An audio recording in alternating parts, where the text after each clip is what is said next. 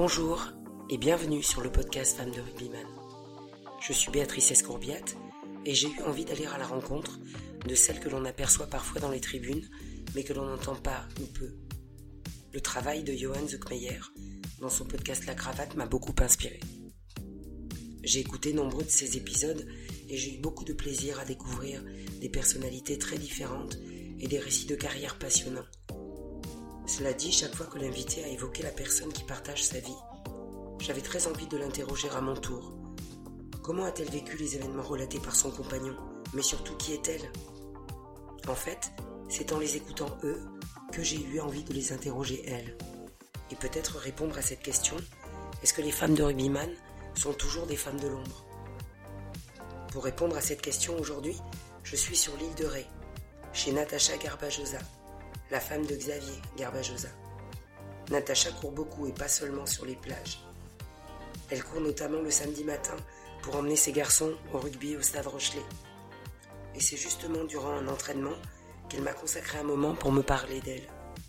Un moment riche et dense. Avec elle, il a été question de son enfance à Bergerac, de ses études à Bordeaux, puis de Paris, où elle a eu la chance d'apprendre son métier dans un milieu d'exception, le journalisme de mode.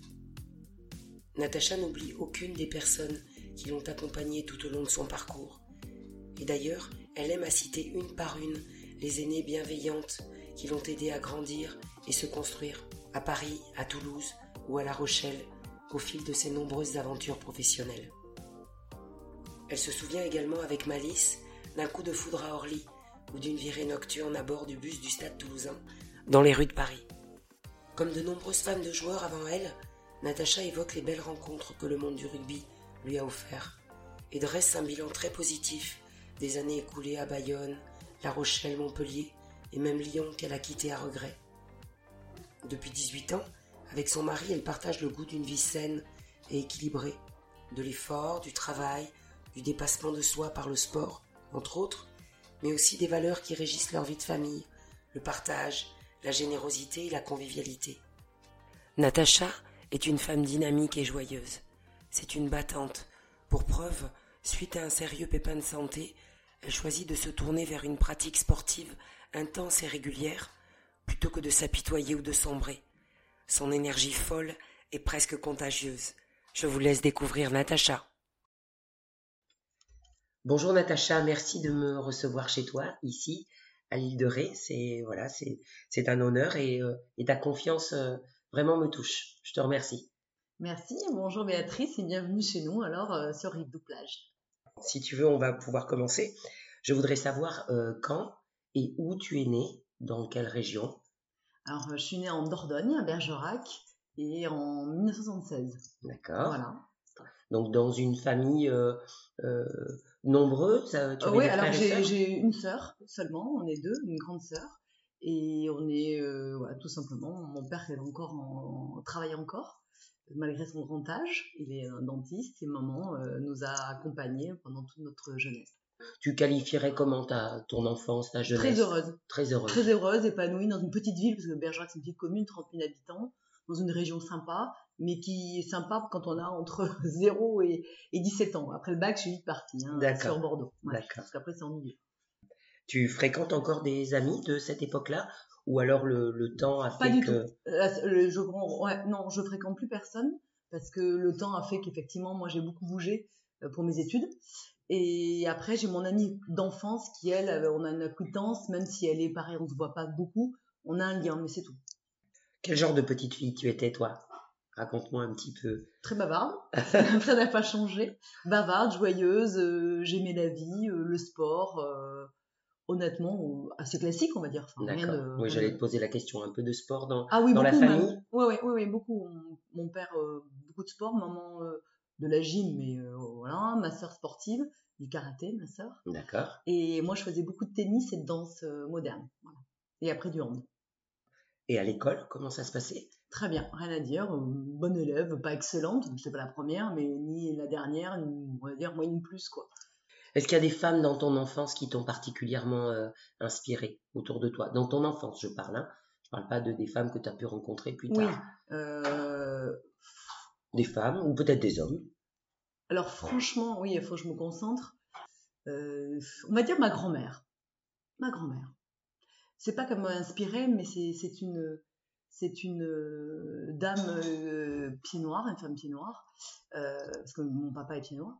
Et c'est une femme qui a une vie que je trouve un peu triste dans le sens où elle aurait aimé avoir une autre vie. Je sais pas comment dire. Donc ça m'a touchée. Elle est morte à 101 ans. Et ma grand-mère, toute ma vie, me disait écoute, ma fille, avec l'accent ma fille, elle a eu six enfants. Euh, entre guillemets, elle me dit entre les lignes, ne fais pas ce que j'ai fait. Parce qu'elle s'est oubliée. Mhm. Et c'était une époque où je pense on était très instruite, sans vouloir dans les clivages. Et on faisait une vie avec des études épanouissantes en tant que femme, ou soit on ne l'était pas. Et dès 12-13 ans, mes deux grand-mères, c'était le cas. Une qui faisait des ménages, l'autre, elle était euh, bah, au service un peu de son mari, sans, méchanceté. Hein. En plus, pied noir en Algérie. Et du coup, elle s'est oubliée. Et ça, ça m'a vachement marqué, je crois. Parce que toute ma vie, elle m'a dit ça, ma grand-mère. Ne mhm. t'oublie pas, ne t'oublie pas. Ne passe pas à côté de ta voilà. Par contre, fonde une famille, parce qu'elle avait le sens de la famille. Et je pense que ça m'est ancré, ça. Je ne me suis pas oubliée et j'ai quand même fondé une famille, parce que pour moi, c'est l'essentiel. Voilà, je pense que j'aurais pas eu mes enfants et un mari au départ. Je pense que ma vie, je serais passée à côté. Même si j'avais eu un job un peu épanouissant. Tu nous as dit beaucoup de choses déjà là. Alors dis-moi, euh, jusqu'à ce que tu quittes Bergerac, euh, est-ce que le rugby était présent autour de toi? Ah, est-ce que, par exemple, un cousin, je sais pas, ton papa s'intéressait au rugby? Est-ce que, voilà, est-ce que c'était un sport qui était dans ton environnement proche? Alors, un sport environnement proche, non, dans la mesure où j'avais aucun euh, ni cousin ni oncle qui jouait. En revanche, Bergerac, euh, ok, c'est pas le top 14, etc., mais c'était à l'époque très connu. C'était une belle, euh, on va dire, ville de, de, formation. de formation. Ouais. ouais, Alors, moi, je sais pas, c'était en fédéral 3, je crois, 2 ou 3 à l'époque, quand j'avais 13-14 ans il y avait des grandes, grandes équipes, il y avait des gens connus qui sont issus de Bergerac, Romain Tollet, on critique, mais voilà, hein, c'est un beau joueur quand même, et qui est de nouveau revenu à Bergerac. Et, et avec le Sud-Ouest, quand même, qui est notre quotidien, notre média quotidien, on était informés et tous les dimanches après-midi, quand même, j'accompagnais mon père et des copains à lui qui, eux, jouaient on allait voir euh, le match. Euh, ça reste un, club de clocher, mais peu importe. on, y allait, on y allait. Oui, d'accord. Donc, ah oui, c'était pas inconnu, c'était pas inconnu. D'accord, ok. Donc, euh, tu nous dis que tu quittes Bergerac pour tes études. Oui, après le bac, là, à 17 ans. Tu pars à Bordeaux Bordeaux, exactement. Fac de droit, D'accord. Alors là, pas trop. autant jusqu'au bac, jamais redoublé. Un an d'avance, c'est tout bien quand j'ai j'ai mon bac, j'ai hop là indépendance, euh, mon propre appart avec ma sœur et là j'ai là j'ai mis 4 ans pour un doc de droit quand même. Donc normalement c'est en 2 ans, hein, on est bien d'accord. Donc j'ai profité. Bon, c'est autre chose, c'est pas grave. Personne s'en souvient à part toi. Moi j'en mes parents et ça me le redire et, et ça me le redire. Et après j'ai bifurqué euh, de 4 ans de Bordeaux et après je suis là où je suis montée à Paris. Finir mon cursus et j'ai changé, j'ai fait du journalisme la communication toujours voilà un master, donc tu étais étudiante. Ah On était en quelle année là à peu près? 98. Donc, est-ce que c'est à ce moment-là qu'intervient la rencontre avec euh, Xavier? Plus tard. Plus tard. Parce que moi j'ai été diplômée, hein, j'ai commencé à travailler en 2000. Euh, non, plus tard. Ça fait 18 ans que je suis avec euh, mon mari. On s'est rencontrés en 2005 mai 2005. Donc, quand tu es à Paris, toi, tu, commences à travailler sur Paris après ton ah, master? oui, oui. Ah oui, oui, tout à fait. J'ai eu la chance de trouver un travail à l'issue de mon stage. Qu'est-ce que tu faisais là à ce moment-là? Alors, euh, je travaillais à des éditions Jaloux pour un magazine qui s'appelle Jalouse. Et j'étais à la jeunesse de ce magazine. C'était une, aventure extraordinaire, professionnellement parlant et humainement. Là aussi, important. Dans une, ça paraît bizarre, mais à Paris, dans la mode de luxe, la seule entreprise familiale, c'était celle-ci. Et c'est toujours une entreprise familiale. Ça s'appelle Les Éditions Jaloux, c'était un frère et une sœur. Ok. Le frère est décédé, mais la sœur a repris le flambeau, Marie-Josée euh, Suskin. Euh, c'est une grosse famille juive dans le textile, et c'était, euh, j'ai un souvenir, j'ai une chance, je pense quand on a 24 ans, commencer dans un boulot comme ça, quand on est une femme, dans le journalisme, la communication, dans le luxe, je faisais des défilés à Paris, Milan, Londres, c'était waouh. Franchement, formidable. Le tout en, en te sentant quand même euh, très préservé. Euh, voilà, très préservé. Ah, mais complètement, parce que j'étais, j'ai sympathisé du coup avec des, des, femmes qui avaient 10 ans plus que moi, qui m'ont pris sous leur aile. Et d'ailleurs, je suis toujours amie avec elles, notamment Anne-Marie euh, Dizeni, qui travaille toujours au même endroit. Et c'était formidable. J'ai remplacé pour son congé mat, remplacé Caro, une autre pour son congé mat, et après, ils m'ont carrément embauché. Donc, c'est une belle histoire, ah entre femmes. On ah, était très solidaires. Ah, mais c'était mes parents, eux, qui, qui viennent de Bergerac, appréhendés comme ce milieu, parce qu'ils avaient déjà déjà la notion de drogue, honnêtement, qui était très présente, parce qu'il y avait pas mal de gens qui se droguaient déjà dès le matin à prendre la coque et tout, quand même. Et moi, j'ai réussi, comme quoi, pour ça, il faut arrêter de dire que c'est une question de génération. Quand on a de la personnalité, on peut dire non. Alors, effectivement, je faisais la fête, euh, je fumais mais du tabac et on buvait du champagne normal. Mais on peut faire ce métier et pas être né dans la coque, quoi. Oui, probablement parce que tes bases. Étaient saines. Voilà. Et saines. puis je, suis saine. Parce que moi j'ai des copines qui étaient les mêmes bases et quand elles ont fini, euh, malheureusement pas comme il faut. Donc je pense que quand on, a- on est bien équilibré, qu'on a issu d'une famille équilibrée et qu'en soi-même on sait ce qu'on veut et qu'on est équilibré, c'est ce que j'ai avec mon mari, c'est ce qu'on dit à nos enfants, parce que même le milieu du rugby et du sport n'est pas exemple de cette merde. Je pense que c'est ce qui fait la différence. Il faut savoir dire non, dire on est différent Ouais, ouais. et on est festif pour autant, parce qu'on rend pas cette merde. que- Le courage, c'est pas de dire oui. Le courage, c'est de dire Oui, non. et Ouais. puis en, en, en- en montrant qu'on peut être euh, cool, quoi. On peut être cool sans prendre de drogue, quoi. Ça, c'est le don de ma guest. Bon, c'est- Je fais une petite euh, Non, mais aparté, mais qui, parce Non, que non. moi, me, je suis assez sensible à ça. Bien sûr, puis ça fait partie de ton histoire et de tes convictions d'aujourd'hui et, Ah de, ouais. et de ce qui Bah, fait. j'ai perdu mon ami quasiment d'enfance, il avait 17 ans pour fêter le bac euh, suite à ça. Donc je pense que ça m'a marqué à vie. Mes enfants, ils le savent, l'histoire. Ah oui, il faut pas. Il me suffit d'une fois. Il a pris une fois une merde, et rupture d'anévrisme, et il en est mort. Donc, euh, des très belles années à Paris. Ah oui. Euh, Peut-être euh, tu peux nous parler maintenant de la rencontre avec Xavier parce que moi j'adore les rencontres. J'adore quand les gens euh, racontent comment ils se sont rencontrés. Ouais, et en plus, honnêtement, elle est assez atypique et jolie parce que moi, comme ça, un premier abord, euh, le monde de- du luxe, la mode et lui, rugby, toulousain et moi, parisienne, d'adoption certes, mais ça fait 10 ans que j'étais à Paris. Oui. En fait, c'est une amie en commun, parce qui, qui- qui était un- une de mes clientes, la responsable de la communication, euh, Véronique Valette, d'Eden Park, qui est devenue une amie et qui, était, qui est toujours une très bonne amie aussi de Xavier. Moi, je ne savais pas, on parle, on parle, comme on a eu un super feeling, on est devenus amis en plus du boulot. Et elle me parlait toujours de ce garçon. Et puis moi, je lui disais, j'étais très cash, je lui dis, mais attends, mais moi, le rugby, euh, comme ça, oui, je m'en fous, je vais pas faire la vie avec un rugbyman. À part taper dans un ballon, euh, c'est comme les footeux. Vraiment. et elle rigolait, elle me dit, je te jure, elle me dit, franchement, vous êtes faits pour être ensemble. Et un jour, elle m'appelle, elle me dit, au, au, fait- au fait, Charles, euh, j'ai des places pour aller voir un match à Édimbourg. Moi, de but en blanc, je lui dis, bah, oui, enfin, oui non, parce que, euh, oui, mais euh, elle me dit, ah, et à l'époque, j'avais quelqu'un dans ma vie, mais je n'étais pas amoureuse, je précise. Parce que elle me dit, écoute, lui, il adore le rugby. Elle me dit, écoute, je l'invite aussi. Et on, comme ça, tu le laisses pas, ton chéri, et on y va ensemble. Ok. Donc, euh, on s'est donné rendez-vous à l'aéroport, à Orly. Et arrivée, elle me dit, cette coquine avait tout manigancé. Elle avait dit pareil à Xavier, parce qu'elle parlait de moi depuis six mois, inversement. D'accord. L'entremetteuse. Voilà, mais moi, j'avais jamais eu le réflexe, bizarrement, c'est ça qui est bizarre, d'aller sur Internet voir à quoi il ressemblait, parce que je suis tellement pas dans cette optique-là, parce que moi, voilà. Et en fait, je me rappellerai toute ma vie, j'arrive, ils étaient trois, dont Nicolas Jean-Jean, qui est très ami avec mon mari. Je lève la tête, je vois ce garçon, et là, euh, franchement, coup de foudre visuel, déjà, parce que évidemment, je ne connaissais pas. Je fais, waouh, qui c'est ce beau mec? Quand même, j'ai la main, c'est quand même l'autre à côté, mais moi, je n'étais pas amoureuse, donc quand on n'est pas amoureux, je pense qu'on a le droit aussi d'abord euh, se voilà. Et là, elle, elle, elle cas de rire, elle me dit mais je te présente Xavier Rabajosa. Et elle lui fait et c'est Natacha. Donc euh, jeune, jeune fille, de, jalouse elle dit parce que c'est comme ça qu'elle me présentait. Et là, et là j'ai su. C'était un 21 mai 2005. J'ai dit lui, ce sera vraiment, je serai avec lui, ce sera le père de mes enfants.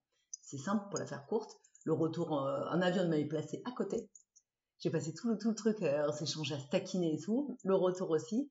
Et une semaine après, il, il m'a invité à passer voir, moi je connaissais pas trop, la finale top 14 à Paris, parce que lui il était blessé en fait, c'est pour ça qu'il jouait pas. Euh, c'était Toulouse contre euh, le Stade français à l'époque, si ma mémoire est bonne, en 2005. Et le soir même, on a fait la fête avec Véro, etc. Et on, est, on était ensemble. Et depuis, on ne s'est jamais quittés. Ah oui, c'est très joli, en effet. Donc je trouve que ça joli. Ouais, donc un joli coup de Ouais, foudre. ça me... ouais, ouais. Ouais. Ouais, ouais, parce que vraiment en une semaine, il y a eu, c'était. Et surtout, j'ai su que c'était lui et pas un autre, parce que ça fait un peu cliché. Ouais. Mais j'ai dit, ouais, vraiment. J'ai dit à mes parents, au bout de deux mois, parce qu'avant, je restais jamais avec quelqu'un. C'est pour ça que je dis ça. Et c'était le premier homme avec qui j'ai vécu, et que voilà. Et j'ai dit à mes parents, ce sera l'homme de ma vie. Mes parents, ouais, c'est ça. Et ben, la preuve, j'ai eu deux- on a quand même deux enfants. Super. Ben, merci. Merci pour cette, euh, cette jolie histoire. Euh, donc lui, à ce moment-là, tu dis, il était blessé. Oui. Euh, donc il, il Il jouait était au Stade Toulousain Il encore. était au Stade Toulousain encore. Ouais, ouais. Ok, très bien. Toi, tu avais des a priori sur le monde du rugby ou pas du tout? Tu n'avais pas d'opinion. Ah, aucune opinion. Non, moi, je je suis pas quand même quelqu'un qui a des, a priori. Non, je n'étais pas du tout dans ce milieu-là, sincèrement. Donc, aucun, aucun a priori. oui. Ni positif, ni ga- négatif. Et, ta- et ta famille, comment ils ont accueilli cette nouvelle Euh, Tu vois, quelquefois Mais- on peut être, euh, se dire, oh génial, euh, un Non, sportif ma, de ma- niveau ma- ou à ma l'inverse. maman adore le rugby, Ah oui plus que mon père, même si papa est là, mais ma mère était plus. Tout ce quand elle est sur, au départ, j'avais écorché son nom de famille. Il dit, ça va pas, c'est Xavier Garbajosa. Je vois qui c'est. Quel bel homme Donc ça, je trouvais ça génial. Et après, quel bon joueur.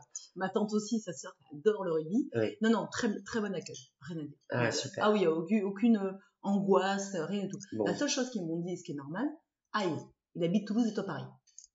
Ce qui est normal. Donc pendant trois ans, j'ai fait des allers-retours. Mais c'est tout. Il n'y a que ça qui a fait que. Parce bah- que moi j'avais un super job, ils n'avaient pas envie que j'abandonne tout. Et inversement, ils avaient envie aussi que je m'épanouisse parce que j'étais pas non plus une gamine. Quand on a 28 ans, c'est pas quand on a 20 ans. Donc ils se doutaient bien que j'avais envie de fonder une famille et tout. Donc... Mais finalement, de m'avoir laissé gérer ma vie, euh, ça a été pas mal. Euh, Parle-nous un peu de ces années là où tu, où toi tu es sur Paris et lui à Toulouse. Cette relation à distance, elle fonctionne? Très bien. Voilà. Parce qu'en fait, Toi, je- tu t'épanouis de ton côté, lui du Exactement. D'un sien. point de vue professionnel, on a trouvé un très bel équilibre. Et il s'avère que j'avais quand même un travail où je pouvais, souple encore une fois, donc merci, où je pouvais euh, tous les jeudis soirs ou vendredis souvent, c'est souvent vendredi matin, je prenais l'avion, mon chéri a été hyper fair play. Dès le début, il m'a pris un abonnement Air France, quand même, génial. Ah Donc oui. je prenais l'avion le vendredi, en général à midi, de Paris, et tous les lundis matin, il m'amenait à l'aéroport, et je, je, je pense une petite anecdote ah, quand même assez drôle qui, je pense, même aujourd'hui, pourrait plus le faire. C'est que c'est quand même, même si aujourd'hui il y a encore ce côté stade toulousain, les joueurs euh, sont quand même sur un piédestal, mais différemment de l'époque de Xavier. C'est-à-dire que on prenait, euh, ils avaient tous la flotte, je sais pas si c'est toujours euh, Peugeot, on prenait sa voiture et moi la première fois j'étais assez, euh, me dis qu'est-ce que tu fais? Tu prends, parce qu'on était toujours un peu en retard, mon avion était à 6h30 le lundi matin, Ah il oui. fallait se lever très tôt. J'ai dit qu'est-ce que tu fais? Tu prends le- le- la, la voie de bus. Et j'ai, quand une fois on a été arrêté par la, la police et oh Xavier t'as fait un bon match. Félicitations vas-y. Et ça c'est quand même drôle parce que quand on arrive moi suis quand même assez euh, l'or le respect de et, non non t'inquiète ma chérie tu sais au stade toulousain cette chance là on passe. Et ça c'est un petit truc quand même qui connaît pas le milieu qui est quand même assez surprenant. Donc ils avaient quand même un, un, un statut très privilégié au, au nom des, des habitants de Toulouse et même de l'ordre. Euh, enfin la police euh, il y avait des passe droits. Mais gentils et pas non plus on faisait pas du 120 au lieu de faire du, du 90 hein. Oui. mais ça c'était plutôt marrant. Ah oui. Tu as entendu l'anecdote de Marine Moulin-Privat au sujet du sens interdit pareil voilà mais ça rejoint un peu cet esprit là mais mais parce que c'est fait aussi euh, avec la bonne humeur c'est pas voilà. Bien sûr. Donc euh, pendant trois ans les allers-retours et euh, vous décidez à un moment donné de de, de, de vous installer C'est ensemble. très simple en fait. Euh, c'est venu d'une manière assez naturelle. Il arrivait à la fin de son contrat du Stade Toulousain et moi j'avais envie, enfin moi, pas, Xavier et moi, on avait envie de vivre ensemble et on essayait de faire notre premier enfant. Et c'est quand même assez compliqué quand on voyait que le week-end, lui avec la fatigue du, du sport et puis je voulais quand même laisser dans son le week-end dans son état d'esprit de compète. Ouais. Donc du coup on a dit on va vivre ensemble. Et il me dit, mais ça tombe bien parce que euh, j'ai un- une possibilité d'aller euh, sur le Pays Basque. Tu me suis? Ah, mais bien sûr, bingo. Donc j'ai démissionné de, de mon travail de jalouse en 2007. Et entre-temps, j'avais préparé ma sortie et j'ai travaillé euh, pour euh, la maison Eden Park. Et j'ai ouvert mon- ma boutique à Saint-Jean-de-Luz, à Eden Park. Et c'est là qu'on a eu Pablo. Donc tu me disais que vous étiez installé à Asquin. M'as dit quelque chose de, de très rigolo tout à l'heure. Tu veux bien le Non. partager à Je nouveau sais pas si c'était rigolo, mais enfin, je- là, je passe un peu limite pour la cruche pour les Non, Pays pas Basques, du hein. tout, pas du tout. Il En faut- fait, non, non, mais c'est vrai. Et pourtant, je connaissais le Pays Basque. Quand on est arrivé dans notre maison de location très jolie à Asquin, euh, le- le- l'agent immobilier nous montre, etc. Bon, bref, on avait déjà un Labrador, pas celui-ci, mais un autre, Roméo. Et puis, ah, j'ai mon, dans le jardin et tout, il se balade, le, chien. Puis je fais, oh là là, qu'est-ce qu'elle est belle, cette colline. Et là, l'agent immobilier regarde, il me dit, comment ça, cette colline? Bah oui. euh, Non, madame, c'est pas une colline, c'est la rune. ah, ah, et là, j'ai passé, et, et j'ai compris que la rune, ça- il y avait un problème particulier, c'est que tous les nuages s'arrêtaient à la rune. Oui, C'est-à-dire c'est qu'il pleuvait souvent à Asquin, et quand j'arrivais à ma boutique à Saint-Jean-de-Luz d'Eden Park, boum, grand soleil. Ouais. Donc ça, ça m'a. Effectivement, c'était drôle. le monsieur a beaucoup ri. Moi, j'étais un peu gênée, mais il a beaucoup ri. Bon, on n'est pas obligé de connaître la rune quand Non. on n'habite pas au Pays Basque. hein. Surtout au venant de Paris, ouais, ça c'est sûr. C'est sûr. Très bien. Donc installation au Pays Basque, l'arrivée du premier enfant. Oui, en Euh, 2009. ouais. Voilà, toi tu, toi tu, tu bosses, tu, Oui. Je ouais. et, et ta vie, ta vie sociale, comment ça se passe? Comment tu, comment vous êtes accueillis? Euh, Tu sais, je pose souvent cette question au sujet de euh, la façon, est-ce qu'il existe une communauté de femmes de joueurs? Est-ce que toi, quand tu arrives euh, à l'aviron, est-ce que tu sens tout de suite que tu vas trouver des, alliés, des, des, potentiels amis C'est le terme. Il faut être honnête, c'est le terme parce que c'est comme tout dans la vie, dans tous les corps de métier. Et puis même dans la vie, il y a des acquaintances ou pas, des affinités. Quand vous arrivez dans un groupe, déjà c'est fermé, il y a celles qui sont ce qu'on appelle les anciennes, ça c'est une réalité, qui sont depuis des années dans le club, donc la vie en ballonnet, en plus ça paraît une forte identité, surtout à l'époque. Et il y a celles qui arrivent comme vous, qui sont plutôt ouvertes à faire des connaissances. Et je me rappelle pas trop, bizarrement, parce que là j'avais beaucoup d'activités. C'est-à-dire que quand on a une boutique à soi, euh, enfin je travaillais pour Eden Park, mais j'étais toute seule dans le bouclard. Donc j'ouvrais même les jours dimanche, eh même les jours fériés. Donc là pour le compte, moi j'étais pas très, été beaucoup plus impliquée quand il était dans le staff plutôt que dans le joueur. D'accord. Donc là, cette époque, honnêtement, en termes de copine, si la femme de, à l'époque, il est divorcé, mais David, euh, euh mince, la Roum, euh, voilà, très sympa. Et j'avais vraiment cet âge très pépite, très très chouette. Et c'est tout. Et après, j'étais très copine avec la femme du président de l'époque, Salagotti, Françoise, qui nous a accueillis à bras ouverts, ah qui a été formidable pour nous les femmes. Voilà, le Pays Basque, c'était ça. Pour l'avion bayonnais par rapport au rugby, c'était plus ça. Et après, le côté euh, euh, supporter sympa. Donc oui, malheureusement, il était blessé, Xavier. Ça paraît, donc il n'a pas beaucoup joué. Donc euh, pas trop impliqué dans la vie rugbystique. C'était vraiment après. C'était après, oui, ici à La Rochelle. Là, oui, très fort. Donc avant de partir pour La Rochelle, je voudrais que, tu nous dises si avant et aujourd'hui, euh, encore, vous avez une passion commune, quelque chose que vous aimez faire ensemble, ou bien est-ce que vous êtes très indépendants tous les deux et que chacun a ses centres d'intérêt et que vous vous retrouvez à d'autres moments? Alors ma réponse est un peu normande, mais oui et non. Parce qu'effectivement, on est très indépendants euh, tous les deux. Euh, Xavier et moi, vraiment, on a deux forts caractères, on a des passions différentes. Mais en revanche, on a ce sens de. On est sportif. Bon, lui, bien sûr, au niveau athlète, hein, je n'ai pas cette prétention-là. Mais on est dynamique et on, on aime le sport. Et du coup, ce que je disais quand on est arrivé, on a aménagé le, le, garage, parce que moi j'ai fait pendant un petit moment du crossfit, et après moi j'aime toujours faire du cross training, et on fait, euh, et lui s'est mis au vélo, du coup là cette période où il a plus de temps, et donc on fait du vélo euh, tous les deux, et on partage ça, et même la course, même s'il peut plus courir, il m'a suivi souvent, il me suivait à vélo, et moi je courais. donc on a quand même euh, ce côté compétiteur, et on aime bien, voilà. Et après, c'est pas des passions, mais on aime euh, beaucoup le son, on aime la musique. Donc non, il y a quand même des moments où on se retrouve. Voilà. Même si on a des caractères différents, certes, on, peut se retrouver sur certaines choses. Toi, tu allais au stade ou pas? Est-ce que tu allais le voir quand il jouait? Ah oui. Ça, par contre, c'est la seule chose que je faisais. Euh, et j'ai toujours été très euh, derrière lui et à côté de lui. Donc, dès qu'il fait quelque chose, je, suis, je suis là. Donc, j'ai suivi Jean Doget. C'est là où j'ai découvert cette, ce chant magnifique qui vraiment qui prend nos tripes et que forcément euh, double pour moi c'est un double sens avec euh, la naissance de Pablo début janvier 2009 euh, parce qu'il est baïonné du coup donc j'allais le voir en tant que joueur même à, Toulouse je suis allée le voir plusieurs fois et où il a mis ses derniers essais au stadium en Coupe d'Europe donc oui oui j'allais le voir en tant que joueur et c'est là où j'ai découvert d'ailleurs il n'aime pas le dire mais je peux le dire moi j'étais fière où les gens ils scandaient son nom à Toulouse oui. Quand même, ça fait, ça fait chaud au cœur quand on oui. entend Carva, Carva. Ça, waouh, ça prend le trip. Et maintenant, c'est ce que j'explique souvent aux enfants. maintenant, des grands joueurs, quand on allait voir du coup euh, les matchs, euh, quand, ils quand il manageaient ou entraînaient La Rochelle, quand on entendait des noms connus comme euh, Vito comme Sazi, les noms comme Botia, et là, les enfants ils crient Botia, Botia, et j'ai dit, tu vois, à l'époque, c'était le nom de ton papa. C'est vrai que ça fait, ils n'ont pas connu ça, mais c'était une, c'était une vérité. Oui, mais tu as raison, tu entretiens un peu la. Sans, non plus, euh, attention, je je suis pas dans le côté. Oui, bien sûr. ça reste leur papa, c'est bon, pas non plus. Euh, oui, bien sûr, mais, mais il faut aussi leur dire, il faut leur signaler, c'était un très grand joueur. Même si moi j'y connais rien et que. Non, c'est vrai, je suis pas. Euh, les gens me le disaient, voilà, parce que moi je l'ai pas connu du coup à l'époque où il était en équipe de France. Mais on me l'a dit. Et voilà. Donc il faut aussi l'entretenir ça. Oui, sans, je suis non plus le voilà, pas brûler un cierge et dire ah voilà, la vie continue. Puis non, n'est pas comme ça. Il faut valoriser. Mais il faut valoriser le, le les réussites, comme on valorise les réussites de nos enfants. Voilà. On peut aussi parler. Euh, il faut pas, faut pas toucher du doigt que le ce qui ne va pas. Il faut aussi dire. Absolument. Par rapport au, à l'hygiène de vie, euh, quel, quel, quel genre de d'hygiène de vie vous avez? Est-ce que c'est très très très rigoureux? Est-ce que chacun fait son petit plat dans son coin? Comment C'est toujours, c'est toujours un c'est sujet. C'est ce petit plat me fait rire, parce que c'est- on peut, on peut te voyer, hein, pour le compte, il y a que moi qui fais à manger. Euh, non, Xavier en vieillissant m'aide, parce que tout ce qui est barbecue, tout il aime bien, parce qu'il a ce côté convivial, mais Zatzol, il le dit lui-même. Hein. Après, moi, le, le, j'ai le côté maman quand même. hein. Donc, euh, j'organise. Après, comme j'ai des problèmes de santé et que je suis compliquée, les deux, hein, euh, c'est, euh, ils ont leur repas. Je fais le repas de mes hommes, de mes trois hommes, et j'ai mon repas. Après, pour répondre à ta question, euh, la semaine, on a un rythme. Moi, je- j'instaure une sorte de assez rigoureuse, parce qu'en plus, sont- les deux font aujourd'hui du rugby depuis Oui. très jeunes. Hein. Ils ont commencé à 5 ans au Stade Toulousain, 4 ans, même 4 et 5.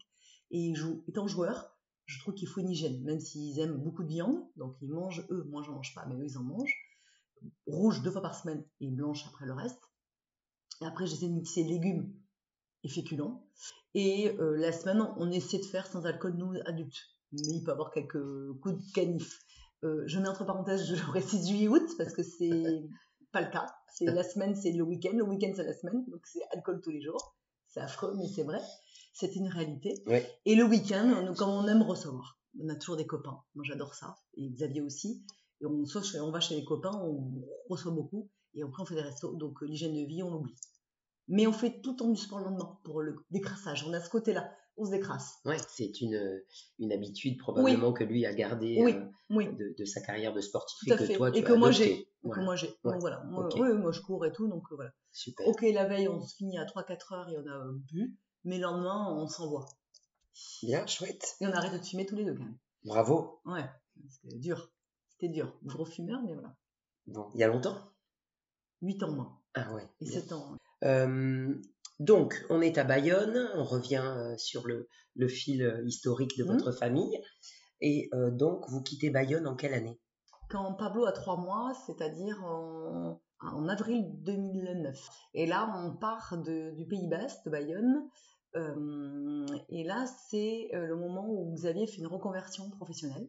Et il, est dans il se prépare après dans l'immobilier et la promotion immobilière. Donc, il est associé à, à quelqu'un qui est bien en place sur euh, Toulouse. Et moi, du coup, euh, je tombe enceinte du deuxième. Euh, C'était prévu parce que j'avais déjà 34 ans et je voulais pas qu'un seul enfant, je voulais une fratrie. Et c'est là où mon deuxième, donc notre deuxième est toulousain. Il est né en 2010, un an après, en février. C'est Sandro, lui. Le premier, c'était Pablo. Et le deuxième, Sandro. Et là, j'ai dit à Xavier, écoute, il le savait. J'ai, là, effectivement, si on n'a qu'un enfant, on peut pas travailler. Deux enfants rapprochés. Mais j'avais ça en tête de vouloir retravailler. Et comme Toulouse est plus grand quand même que le Pays Basque au niveau bassin économique, j'ai dit, je commence à chercher. Et on a des connexions. On a un ami qui est au directeur de CAB de la région euh, Midi-Pyrénées. À l'époque, c'était pas la fusion, c'était pas l'Occitanie. Oui. La- ça s'appelait la région Midi-Pyrénées. Et j'ai cette chance de faire une ou deux, un ou deux entretiens. Et il me prend. Donc, euh, j'ai travaillé très vite, pendant cinq ans, à, à la région Midi-Pyrénées pour euh, la communication. À l'époque, c'était euh, Mar- Monsieur Martin Malvy qui était président, qui est un homme extraordinaire au passage. Et j'ai travaillé pareil avec une femme de tête. Ça me, quand même, c'est souvent ça. Il y a un fil rouge sur une femme qui m'accompagne quand même, qui est toujours euh, 15 ans de mon aîné, avec qui humainement Marie-Christine Delzéou, qui est très intelligente, une femme qui a une vie, un passé compliqué, qui a élevé ses enfants seule et tout, très attachante et intellectuellement très au-dessus du, du lot. Et Marie-Christine, euh, voilà, on est devenus amies et c'était la directrice de la communication. Fusion totale, c'est-à-dire c'est toujours aujourd'hui une amie. C'est ça qui est bien, c'est que toujours en fait il y a eu Anne-Marie, Dizeni, elle. C'est drôle quand même, je me suis fait la remarque, je dis, il y a toujours une grande une femme de tête qui m'accompagne et qui est bienveillante. Et qui t'inspire Ouais, probablement. et qui m'inspire inconsciemment et, bien, et bienveillante à mon égard. Parce qu'entre femmes, parfois, on ne fait pas de cadeaux. Parce que, franchement, déni de, de, de look ou d'a priori, là, pour le compte. Mhm. Et euh, quand même, parce que j'ai quand même un fort caractère. Et non, à chaque fois, elle m'a pris comme j'étais, pas la femme d'eux. Parce que ça, j'ai eu beaucoup de jalousie aussi par rapport à ça. À Toulouse. Très marqué quand même. Euh, Xavier a un nom quand même à Toulouse. Que j'ai pas ressenti ici, à La Rochelle. Mais à Toulouse, oui. Et donc, du coup, j'ai pu m'épanouir euh, intellectuellement et j'ai passé cinq ans merveilleuses, vraiment, entre maman accomplie de mes deux enfants et, euh, et mon job qui était génial, avec des collaborateurs super. Super. Donc, dis-moi, c'était. euh, tu collaborais par exemple euh, au, au magazine de la région ou... Non, parce qu'on avait, là pour le compte, c'est très segmenté, la région, chacun avait son job. Et moi, je, je me suis permis de dire, écoutez, euh, j'arrive des médias, j'adorerais refaire. Il n'y avait pas de cellule média D'accord. et je l'ai créé. Ok. Marie-Christine a eu cette chance avec euh, Philippe Joachim, qui est le dir- DIRCAB. C'est lui qui a donné cette chance, c'est lui qui a ouvert ce, ce poste pour moi. Philippe, je le remercie parce qu'il est extraordinaire aussi, c'est un ami. D'accord, donc toi tu t'occupais de toute la com euh, Tout, tout, tout, tout avec ce qui est médias, je faisais, euh, en fait, je faisais, je recevais tous les médias locaux et nationaux et j'avais un budget à, à m'y tenir. Et comme Philippe adore le rugby, il a relancé et on a travaillé avec les Oscars, avec Middle. Ah oui. génial, avec Philippe Ousric. Et donc c'était génial. Je trouve que j'alliais le rugby, mon métier, mes enfants étaient épanouis. Xavier, c'est là où lui a fait une reconversion, certes, dans, le, dans la promotion immobilière, mais il a rebondi dans les médias. C'est lui qui a fait ses premières armes pendant 5 ans avec Eurosport, à cette époque-là, en 2010. Donc il partait le week-end et il commentait les matchs de Pro D2. Et c'est comme ça, pour lui, il a fait sa passerelle, hop, avec euh, La Rochelle. Tout se, tout se lit dans la vie. hein. Et c'est là où il a re- renoué, qui est un ami, avec euh, Patrice Colazo. C'est ce qui a fait qu'il a pu avoir un job de- de- d'entraîneur des trois quarts et de l'attaque Ici. à La. Rochelle. Ouais. Tout se lit dans la vie, hein. il n'y a, pas de- y a pas de rupture en fait. Oui, c'est une succession euh, d'événements et de situations ouais, qui fait que qu'il y a un fil Ouais, exact. moi j'y crois à ça. Il Ouais. n'y a pas de hasard surtout. pas Ok, donc des belles années encore à Toulouse. Mais que, franchement, je, je, je sais pas que ça fait un peu bateau, mais il y a que il y a que des belles choses, vraiment. De toute façon, les mauvaises, moi, je crois que mon, mon, mon cerveau fait bien, il, il les oublie. Ouais. Il faut d'ailleurs. Mais c'est le meilleur moyen d'être heureux, hein. Moi, je pense qu'il faut avancer. Ouais, Mm. tout à fait. Super. Donc après Toulouse? Après Toulouse, du coup, La, Rochelle. Euh, ouais, j'ai encore démissionné, hein, mais c'est bon, c'est c'est quand même comme ça. Euh, Xavier est parti dans un premier jet tout seul, parce que moi, il fallait quand même un préavis, etc. Donc, il est parti euh, fin mai, il faisait des allers-retours, il est parti, ouais, non, même, même pas allers-retours. Il est parti début mai pour un peu sentir avant la fin de saison comment étaient ses futurs joueurs. Mhm. Donc, il a suivi les trois dernières semaines de, de vie de, à Du La Rochelle, ouais. du groupe, Mhm. avec Patrice. Et nous, avec les enfants, nous sommes arrivés euh, début juillet euh, 2014. Voilà. Et on, a, euh, on est arrivé, on, a, on logeait euh, en location à, à. D'accord. Déjà, Rivedoux plage. On n'a jamais euh, été sur La Rochelle. Donc, c'est euh, en, en voiture, tu as vu, on met Ouais. 10 minutes Ouais. du stade Rochelet d'Elfrand. Donc, c'est vraiment à côté. Et là, on est resté 6 ans. 6 ans de bonheur. Absolu. Là, pour le compte, je pense que depuis que je connais mon mari, même à dire limite, bon, après, c'était ma vie de jeune fille euh, euh, parisienne super. Mais depuis ces années-là, jamais vécu des années aussi belles. C'était tes plus belles années. Ouais. Ah oui, oui. D'accord. Il y a eu Paris quand j'étais jeune, professionnelle et humaine, qui était Mhm. formidable, Ouais. quand j'avais 19 ans. Et après, je pense, si on peut hiérarchiser, et après, c'était ici ma vie de femme, euh, de maman, et, et c'était formidable. Et de, et de, de femme de. Pas de joueur, mais c'était entraîneur. Mhm. Mais c'était formidable parce que j'ai vu mon mari épanoui, heureux, et mes enfants, ils ont eu la chance de, de vivre au bord de l'eau quand même. C'est quand même un Ouais. luxe, quand même. on va dire ce qu'on veut. Oui. Ah ben, Ouais, ouais, je crois. leur école était face à la mer. C'est formidable. Et après, euh, voilà. Après, Très on bien. d'après. Mais Ouais. Et, et toi, à ce moment-là, tu, tu as quelle activité Alors professionnelle? justement. Je t'ai euh, rebondi, je suis sûre. Oui, mais oui, non. J'avais envie de rebondir, mais j'ai honnêtement, j'ai même été je la démarche à la NPE, c'est pour dire Pôle Emploi, la NPE, ça n'existe plus. Pôle Emploi, ils n'ont rien trouvé dans le secteur communication, Mhm. médias, il n'y avait rien.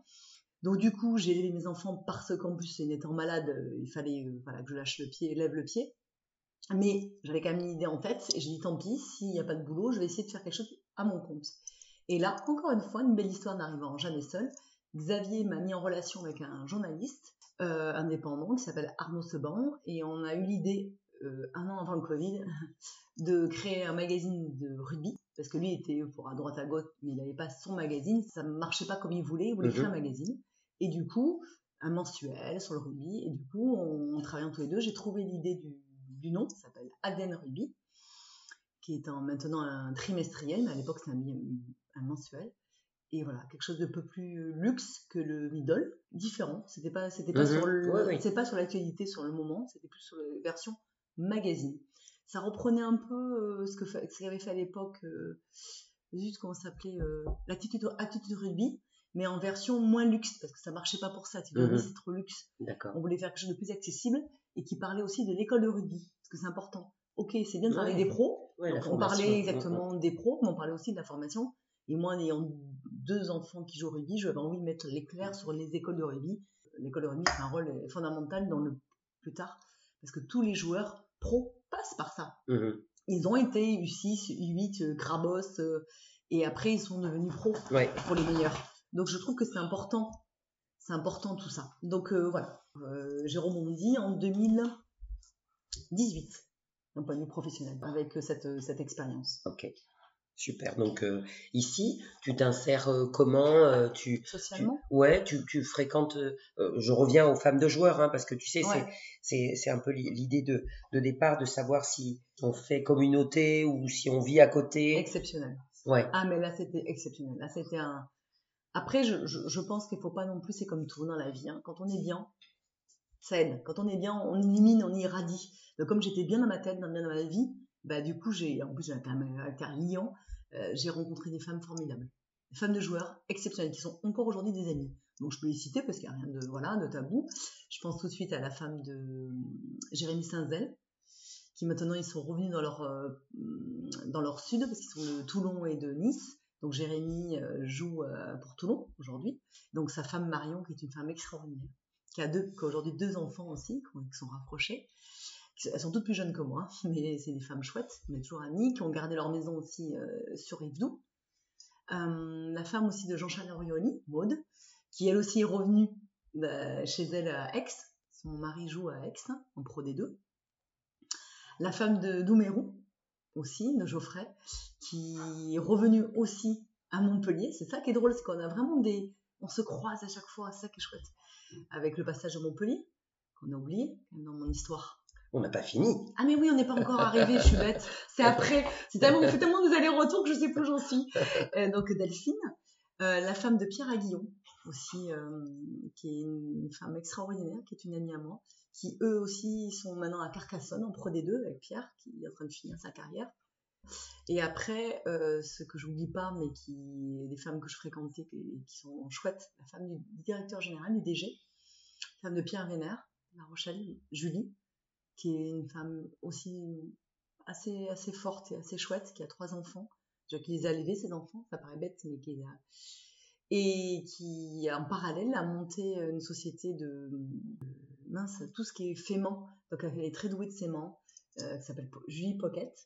Et je fais un peu de pub, qui a un Insta, et qui fait des, jolies choses autour de, de la naissance, euh, sais, même pour se démaquiller, des sacs de, de l'ange euh, et des sacs imitation d'Anissa Bruno. Donc c'est une fille chouette. Voilà.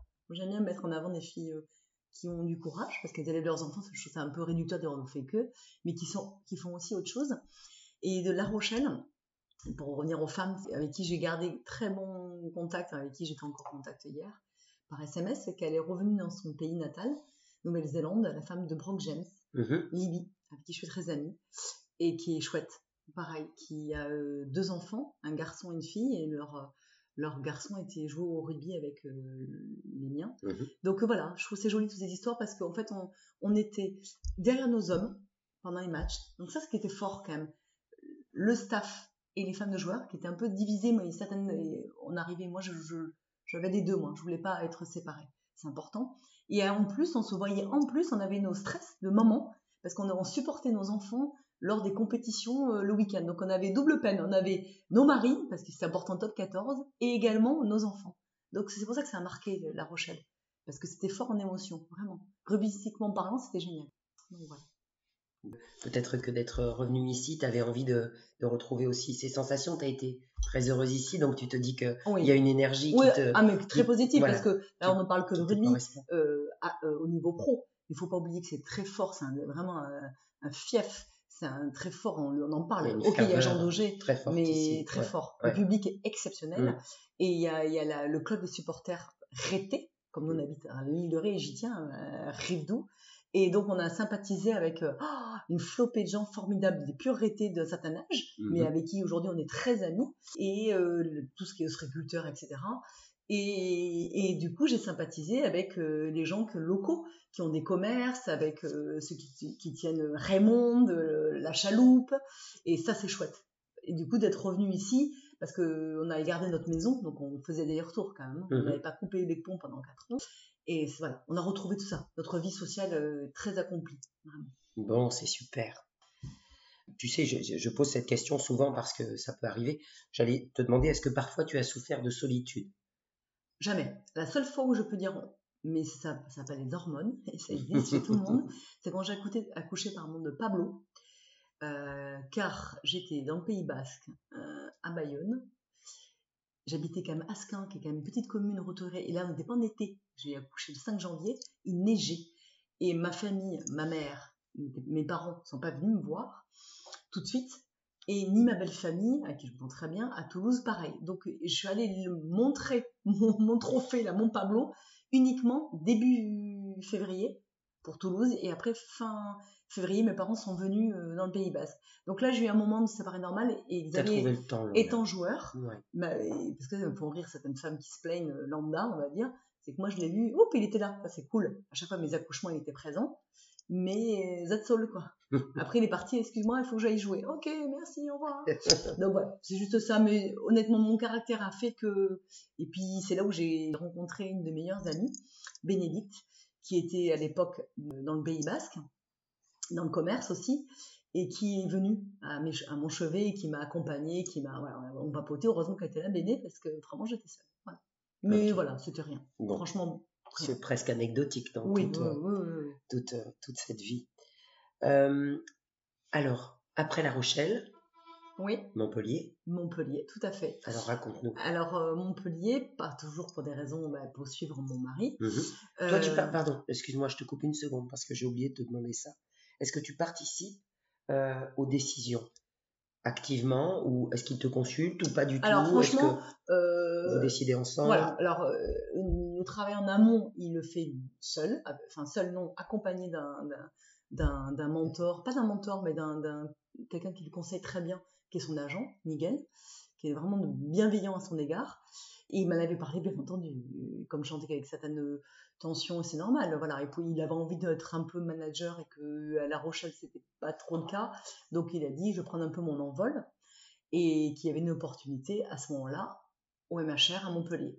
Donc j'ai dit, il n'y a aucun problème, moi j'adore le sud, j'adore le soleil. Bon, je pars avec quand même, c'était dur, le départ ici, parce qu'on avait notre vie, ouais, notre vie euh, était très accomplie, très heureuse. Et à l'époque, tous les gens que je t'ai mentionnés, toutes mes copines, à l'époque, elles étaient encore, parce que leur, leur euh, chérie jouait encore à La Rochelle. Mais comme quoi la vie est bien faite, elles aussi, elles ont quitté ce lieu magnifique. Donc c'est fait que de, de, va-et-vient, comme les vies professionnelles, c'est précaire. Donc bon. Et j'ai quitté ici finalement, au bout de franchement deux mois, j'étais très heureuse. On habitait Castelnau-le-Lez, mhm. une commune dans le nord de Montpellier. C'était canon. Mais avec du recul, pas aussi bien qu'ici. Mhm. Mais euh, comme je suis quelqu'un qui est positive, voilà. On a pris les choses avec. Euh, visiblement, tu sais t'adapter. Oui, oh, oui, oui, aucun problème. Et mes enfants aussi. Situation mes enfants aussi, c'est ça qui est mhm. bien. Ils ont, gardé ce, ce caractère, euh, je m'adapte. Donc voilà. Donc c'était très bien. Donc Montpellier, toi, professionnellement? C'était dur.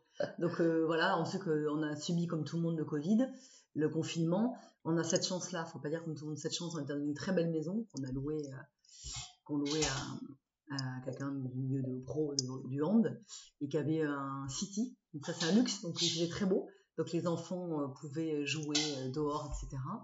Mais après, d'un point de vue professionnel, c'était bien pour Xavier, mais compliqué parce que voilà, euh, c'était compliqué pour tout le monde, je pense, professionnellement parlant par rapport à cette époque de Covid. Mmh et, du coup, euh, les résultats n'étant pas au rendez-vous, euh, logiquement, le président a dit bon, et, ça s'est fini comme ça.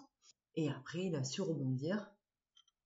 Et donc, on a pu passer à autre chose. On est resté un an là-bas parce que scolairement, je trouve que c'était important que les enfants, ils avaient tissé des liens et puis on était bien, on était en pleine personnellement, on dirait construire une maison. Donc, on voulait finir et aboutir ce, projet. Et après, euh, c'est venu, euh, ça s'est bien enchaîné. Xavier a trouvé un très très beau projet euh, pour être manager ou mhm. sur Lyon. Après, on a suivi Xavier. C'était en mai, juin pardon, 2022 pour Lyon. Donc, on refait les valises. Oui. Comment tu vis ça, toi? Est-ce que ça t'excite? Il y a des gens qui adorent déménager d'autres que ça angoisse beaucoup. Alors moi je suis ni j'adore ni j'angoisse. Moi je suis, voilà, hein, parce que j'estime que je le savais, hein, il y a 18 ans, ça fait 18 ans euh, que mon mari avait un, un, travail très particulier. je trouve que c'est quand même, on oublie de le dire, mais ça nous apporte des choses très belles en émotion, très fortes. Et comme tout métier hein, avec ce côté très excessif, pour être honnête, il y a aussi les inconvénients. Bah, les inconvénients, c'est parti, on déménage. C'est comme ça. Voilà. Faut le prendre, euh, faut le prendre de manière très positive. Et c'est ce que je fais. Même si Mhm. c'est quelquefois, sur le fond, on dit, aller aménager, maison neuve et tout. C'est pas grave, c'est que du matériel. Moi, du moment que mes enfants le vivent bien et que mon mari est épanoui, je suis. Et c'est ce qui s'est passé. Et en plus, là, pour Lyon, pour le compte, j'ai passé, même si c'était qu'un an, euh, extraordinaire. Mieux que, mieux que, mieux Que que Montpellier. Personnellement, pour toi, c'était mieux. Hein? Dix fois mieux. Ah ouais. La ville est magnifique. Ouais. C'est une ville sublime que Oui. je connaissais pas. Et des opportunités probablement euh, bien meilleures, j'imagine, en termes professionnels. Pour Le, moi, le non. bassin. euh, Pour moi, pas du tout. Mais j'ai retrouvé surtout mon ami euh, de Saint-Jean-de-Luz, Béné, qui, D'accord. qui- ah oui oui, Euh, donc qui, qui a un, qui a un restaurant euh, qui s'appelle Café du Marché sur euh, sur Lyon, qui cartonne, a besoin de pour faire la pub, et, et ça a été formidable. Mais quand je dis formidable, c'était formidable. J'ai passé une année formidable euh, au niveau rencontre, voilà. Et puis mon mari quand même a mené cette, malgré plein de choses, mais a mené cette équipe d'une manière de maître. Moi je peux le dire, lui il ne dira pas parce qu'il est très humble. Moi je suis sa femme, je peux le dire. Et ils ont quand même fini troisième. Très belle très bonne saison euh, sportive. Il a quand même, euh, ils ils étaient neuvième, il les a montés troisième euh, au bout d'un an, avec un staff qu'il n'a pas choisi, qui était voilà. Donc c'est bravo. C'était beaucoup d'émotions et j'ai puis j'ai pu connaître des gens chouettes par rapport au rugby, au loup. Donc mes enfants eux sont éclatés parallèlement avec l'école de rugby, chacun dans leur euh, dans leur domaine. Euh, Ils ont fait le super challenge parce que c'est une année qui est chouette que je connaissais pas. En U14, je trouve formidable. Voilà. Mon fils euh, Pablo était en super challenge. Ils ont fait leur, la finale quand même, c'est chouette. Pour la, deuxième année, il a connu ça, parce qu'il a fait effectivement sur Montpellier, il était surclassé, mais là c'était vraiment son année, à Pablo. Et ils ont fait, ils ont fini, donc c'était à Clermont, cette année. et mon deuxième était surclassé aussi, donc j'avais les deux au même endroit. Super. Formidable. Est-ce que tu as peur pour eux quand ils jouent?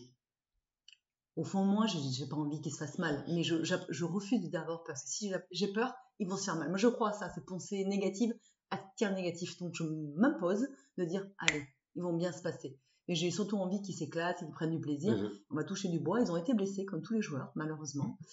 Il y a déjà eu des grosses blessures. Euh, je pense surtout à Pablo, mon ami, l'année dernière, justement, euh, dernier jour, euh, et, un- euh, au toucher, lui, il, il fait, il fait un essai en sautant, voulant faire comme les pros, pam, fracture de la clavicule, super, on partait en vacances, euh, deux mois avec l'écharpe, machin, donc ça, oui.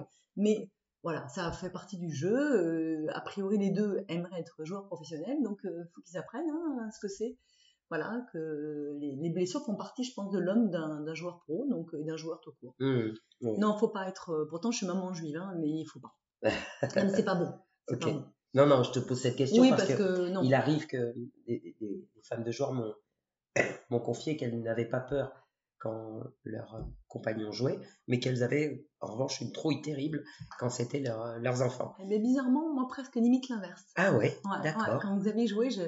parce que attention, moi je l'ai connu à la fin de sa carrière, donc ça, ça y joue. Donc je savais qu'il a été déjà blessé, très gravement blessé, c'est qu'il a arrêté en 2003 sa carrière internationale suite à la dernière blessure de, de son genou. Donc c'est aussi pour ça. Je savais qu'il était fragile et que j'avais pas envie qu'il arrête sa carrière bêtement, on va dire, Xavier. Mais pour mes enfants, je me dis non, faut pas. Bêtement, j'ai envie de croire qu'ils sont un peu immortels. C'est un peu bête, mais Oui, oui. ils n'ont pas encore commencé leur carrière. Oui. Donc j'ai envie de dire, allez, hop là, feu Comment tu vis sa notoriété, toi? Enfin, Comment tu as vécu et comment en- tu vis encore aujourd'hui sa Oui, notoriété parce qu'il est quand même euh, encore, même s'il joue plus, de part qu'il fait quand même du média, parce qu'il a été quand même Oui, euh, je canal. Je l'aperçois. Voilà, il est toujours sur Canal+, il a été pendant un an, quand il a justement euh, plus d'activité au niveau staff. Mhm. Il était un an à Canal, au journal le dimanche soir, là, CRC. CRC. Mhm. Et puis il commentait les matchs. Donc connu encore parce que Média ça y joue. Puis même il a un nom quand même. Euh, honnêtement, au début, plus dur qu'aujourd'hui. Parce qu'on est plus jeune, on est plus bête, faut être honnête, on est plus jalouse, on est plus, voilà, pareil, aux filles, c'est idiot, parce qu'on se rend compte que ça sert à rien. Et il y a des gens aussi qui sont pas forcément euh, sympas, même des hommes, hein, c'est pas forcément des femmes, hein, Ouais. qui quand vous êtes dans la rue, encore une fois Toulouse, très très très très euh, ville de rugby, vous êtes enceinte jusqu'au cou du deuxième et qui vous dit hop, vous donne carrément le téléphone, hop, dégagez, prenez en photo s'il vous plaît. Ça se fait pas. Donc il y a des gens qui manquent quand même de, de savoir-vivre. Oui. En revanche, on va dire que ça c'est 10%. Ouais. La plupart des autres, c'est des gens super. Comme aujourd'hui on vit avec la Coupe du Monde, les gens sont souriants, on voit qu'ils aiment le, rugby et qu'ils aiment la carrière qu'il a eue, Xavier. Donc ça, ça peut faire que du... C'est valorisant. -dire, ce qui, je ne peux mm. pas en vouloir aux gens d'aimer votre la carrière de votre mari, ce serait stupide de ma part. Donc moi, je le vis très bien, réellement. Du moment que c'est fait avec euh, intelligence, c'est cool. Même mes enfants. et les garçons, ils prennent euh, toute la mesure de...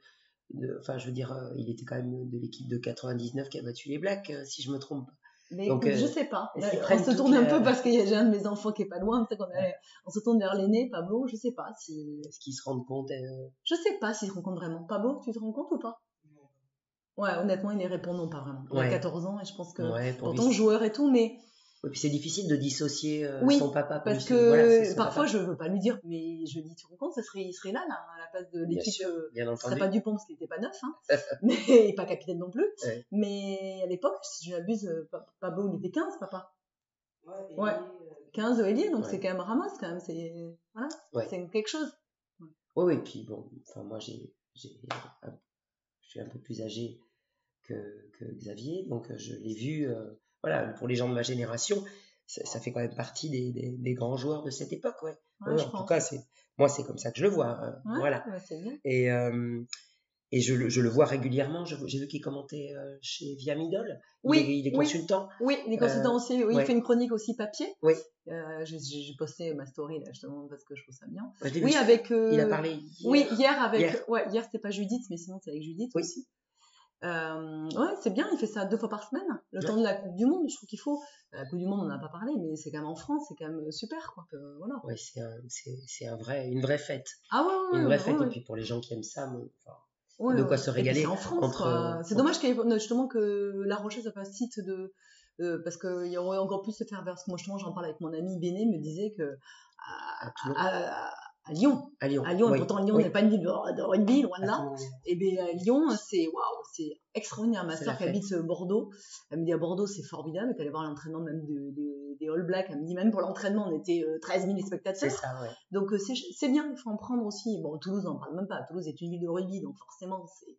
Bon, bah, j'ai ma belle-sœur et mon beau-frère qui sont toulousains, ils m'ont dit c'est génial. tous les matchs, on dirait que c'est le feu, quoi. Donc c'est chouette.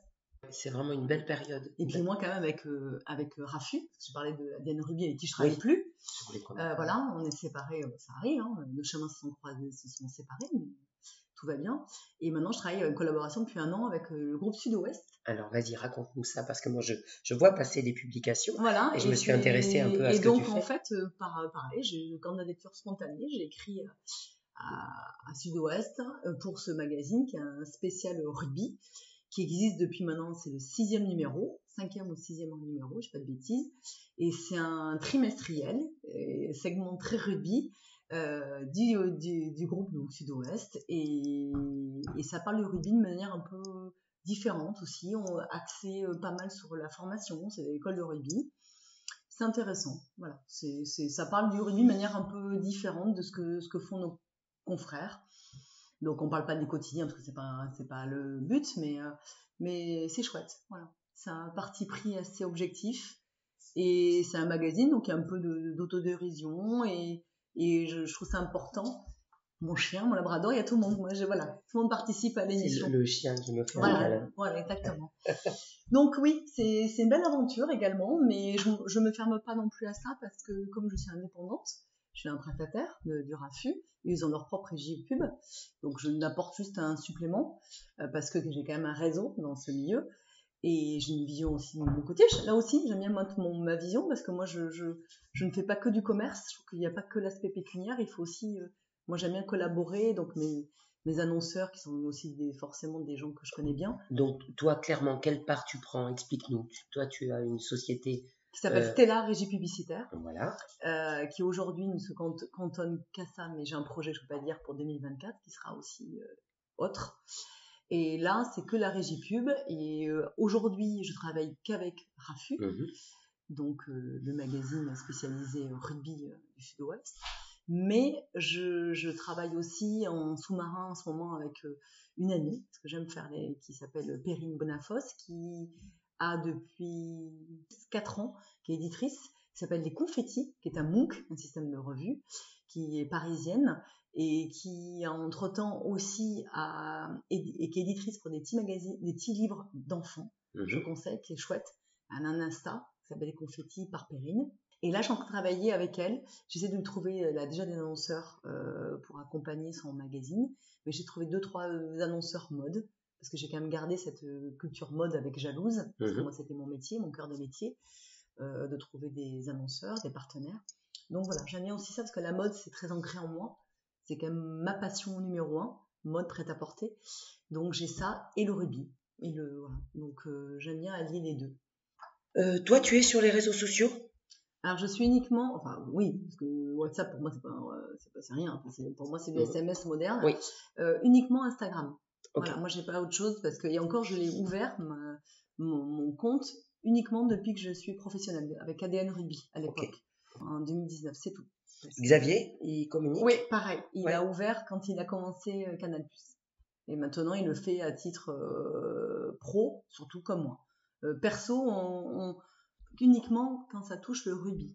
Donc moi, j'ai posté quelques petites stories, ou même j'ai mis dans mes publications, mais mon mari et mes enfants, parce que pour moi, c'est cohérent. Les deux, c'est le rubis. Donc le fil rouge, c'est le rugby. Sinon, il n'y aura pas de pour en fait d'anniversaire à touche, ça, ça c'est pas ma politique. Pour garder un lien euh, sportif. Ok. Cohérent. Tu veux que ce soit cohérent. Oui, oui, oui. Et puis je trouve qu'il euh, faut faire attention aux dérives avec nos enfants. Euh, pas forcément les nôtres, les autres, mm, tout le monde. Malheureusement, il y a des gens malsains, on est traqué, qui sont derrière un écran, etc. Et j'ai pas envie que ça tombe là-dedans. Mm-hmm. Donc les réseaux sociaux, moi, j'ai pas pour à tout va. les petits, en tout cas petits, j'aurais pas mis, ça c'est sûr. Là, c'est parce qu'ils ont 13 et 14 ans. Oui, ça, et puis on peut aussi être euh, victime de personnes euh, euh, malveillantes, pas gentilles. Ouais, ça, on va toucher du bois, ça ne nous est jamais pas arrivé. Bah, c'est super. Enfin, à moi. Ouais. Attention. Mon mari, c'est encore autre chose parce que lui, lui, lui, il est impliqué directement mmh par rapport à une équipe sportive. Mais moi, en tout cas, j'avais eu de problème. Jamais, jamais. Je voulais qu'on parle ensemble, si, enfin, si tu veux, hein, qu'on parle des, des, moments difficiles et comment, dans quelle mesure, toi, tu penses avoir contribué à traverser ces moments-là je veux dire des moments pour lui oui, pour qui, ont, qui ont retenti sur vous. Ouais, c'est normal. Alors, il y, a, un premier, ce qui est logique, je, pense que n'importe qui, tout le monde te dira que ça existe, quand tu arrêtes d'être euh, professionnel. Euh, donc, ce qu'on appelle la reconversion, j'aime pas ce terme, c'est comme quand tu divorces, on dit Ah, tu as refait ta vie, c'est aussi moche ce mot, je crois. Mais c'était très compliqué, vraiment. Parce que là, vous tombez, vous êtes euh, adulé, alors surtout en plus des gens comme Xavier, il n'y a pas que Xavier, il y a eu plein, des potes à nous, qui ont été très très connus, médiatiquement, et là tu tombes de médiatiquement connu à plus rien. Et même s'ils n'ont pas un ego surdimensionné, les médias contribuent à ça, à être euh, adulés, euh, regardés, arrêtés dans la rue, autographes, comme ça, photos et tout. Et là, euh, les gens disent ah, ah t'as arrêté pour soit blessure, en l'occurrence mon mari c'est blessure, mais tu t'arrêtes. Donc là quand même, je pense que tu arrives à un, un, rythme de vie où tu commences, parce que mon mari est très consciencieux depuis même quand il était joueur, 7 heures du mat, t'es à fond, la semaine, le week-end, t'enchaînes avec le, tes compétitions, et là tu descends où t'es dans le down où t'as plus rien. Donc je pense en, étant assez humble et pas prétentieuse, je pense que le, fait de l'avoir euh, euh, soutenu d'un point de vue avec mon, amour, ça l'a aidé. Et ton énergie probablement. Et énergie, positivité. Ouais, Et je pense que je l'ai soutenu parce que je lui ai dit, écoute, euh, simplement tu es un garçon intelligent, parce qu'il a quand même fait des études, ça paraît bête, mais c'est important. Euh, tu as quand même euh, bac plus 3 ou 2, peu importe, après 3 parce qu'il a fait passer les diplômes. Euh, tu vas y arriver, tu as, d'autres passions que le rugby. Donc la, sa deuxième passion, c'est toujours l'immobilier et la promotion immobilière. Donc oriente-toi, il a un bon coup de crayon, il sait faire des plans, etc. parce qu'il a fait plein de choses dans notre maison et à Toulouse, dans toutes nos maisons. Vas-y, il m'a dit oui, ok, t'as raison. Donc il s'est formé intellectuellement, il a fait une année de formation. Et ça, ça l'a aidé. Donc du coup, tout de suite, il a, il a eu forcément un, moment down. Est-ce qu'il avait anticipé un petit peu? Ou pas trop? Oui. Oui, oui parce qu'il était blessé. Mmh. il savait que ça allait s'arrêter. Et c'était pile, il était blessé, c'était la fin, et j'ai accouché de Pablo. Donc euh, il savait que ça paraît bête, mais il avait une responsabilité. Euh, il était papa. Mhm. Donc euh, ça, ça, c'est finalement bien, on va dire. Ça c'est bien, ouais, ça mhm. bien enchaîné. Franchement, ouais. Mais c'était dur, c'est normal. Pour lui déjà, c'est lui mhm. qui l'a subi, c'est pas moi. Bien sûr. Et par ricochet moi. Et non, non, et ça s'est bien, ça bien passé. Mais il a mis beaucoup d'énergie quand même. Il, il faisait des allers-retours. il s'est formé à Toulouse. À l'époque, on était encore à, à, à non, vraiment, il a, il a été courageux. Oui, c'est une période qu'on aborde souvent avec, euh, avec les autres femmes de joueurs, enfin que j'ai abordé plusieurs fois. Et c'est vrai que c'est une époque, euh, c'est un passage très délicat, voilà. Parce que euh, parce qu'on passe de, de, tout à rien, comme tu disais mmh. tout à l'heure. Je sais pas si tu te souviens de ce que dit Marie Boricelli à ce sujet. Hein, elle parle d'une bulle, hein, et ce mot il est beaucoup employé, c'est-à-dire que ils sont très protégés quand même. Oui, très protégés. En tant que joueur. Je sais pas si Marie Marie, effectivement, je me disais partie, Jean mmh, qui, mmh. qui, est devenue aujourd'hui une très bonne amie à moi, pour Etcheli. Euh, il y a quand même, Marie, elle le, teste, parce qu'elle sait ce que c'est, d'avoir été joueur et dans le staff, mmh. Et entraîneur, c'est très différent. Euh, joueur, vous êtes adulé, protégé, surprotégé, et ça, c'est pas beau, si je peux me permettre, parce que du coup, c'est un peu Club Med dans la façon de voilà des un petit bobo des un petit tracas et nous les mamans euh, enfin c'est un pléonasme les mamans. Mmh. on est un peu leur maman indirecte non mais on, les surprotège par contre quand ils sont entraîneurs et surtout là pour le compte de mon mari tête de gondole numéro un manager les autres la preuve hein, nous euh, c'est un qui part c'est pas les autres c'est quand même très parti c'est très différent là par contre c'est très dur parce qu'ils sont plus du tout protégés et là euh, là il y a plus de bulles hein. Là, c'est, ils sont euh, tout seuls. Tout seuls. Tout seuls. Parce que numéro un, il est seul, soit Xavier ou les autres. Tous les managers sont seuls, top 14 et de la Pro D2. Vous êtes seul et derrière. Et quand ça va pas, on dégage le manager et pas les autres. Ça, c'est le côté pas cool, je trouve. Mais voilà, c'est comme ça. Donc il n'y a plus la notion de bulle, c'est fini. Mhm. La bulle, elle n'y est que quand ils sont joueurs. Oui, c'est vrai. Laura disait que lorsqu'ils avaient quitté Pau, elle dit tu as la, voiture du club, la maison du club, euh, tu vis club, quoi. Et quand tout s'arrête, euh, c'est très dur. Elle, elle en avait un peu après, après les agents. Euh, ah, que moi, je. Non, encore une fois. Après, ça dépend as eu une bonne expérience avec les agents. Mm. C'est pas forcément euh, les agents.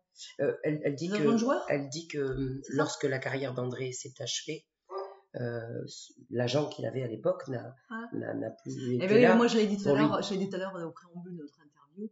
Nous, on a beaucoup de chance. l'agent de Xavier, Miguel, est extraordinaire.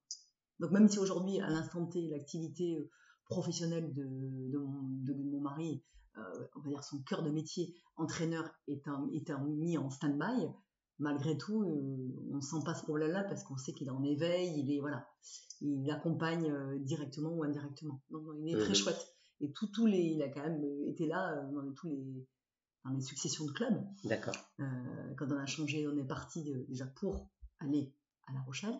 Et après, quand on est allé à Montpellier, à OEHR, et là, quand on est allé au Loup. c'est quelqu'un qui accompagne qui est, ah, Xavier qui est extraordinaire, qui est très bienveillant et très professionnel.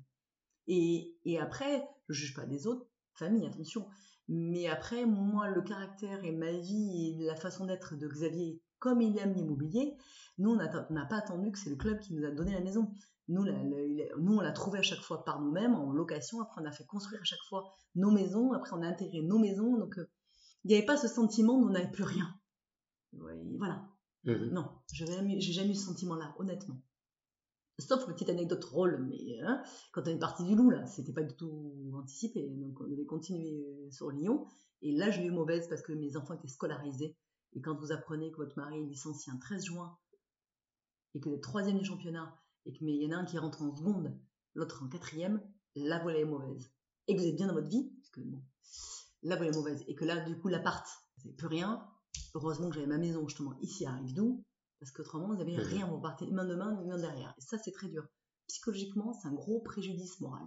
Heureusement que tu es arrivé dans cette maison, maison où tu te sens bien, j'imagine. Oui, mais quand même, mais quand même, mais quand même. Il y a un moment donné où ça a été dur là. Ah, excessivement dur là, ce serait mentir de dire que c'était bien. Très dur, très dur. C'était très dur parce que j'ai eu mon mari très malheureux et ce, ce sentiment d'injustice là pour le compte y était. Autant Montpellier non, parce que les résultats n'étaient pas là. Donc moi je trouve qu'il faut dans la vie, il faut aussi, même si c'est mon mari, c'est le jeu. Voilà, c'est un milieu compliqué maintenant et dur comme l'entreprise.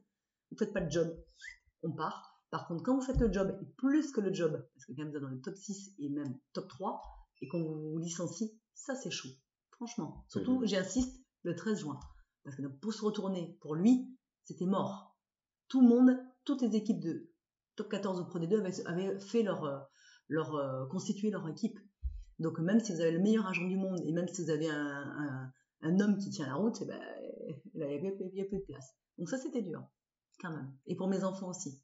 Mhm. Parce qu'ils voyaient leur père être exclu d'un projet sans raison.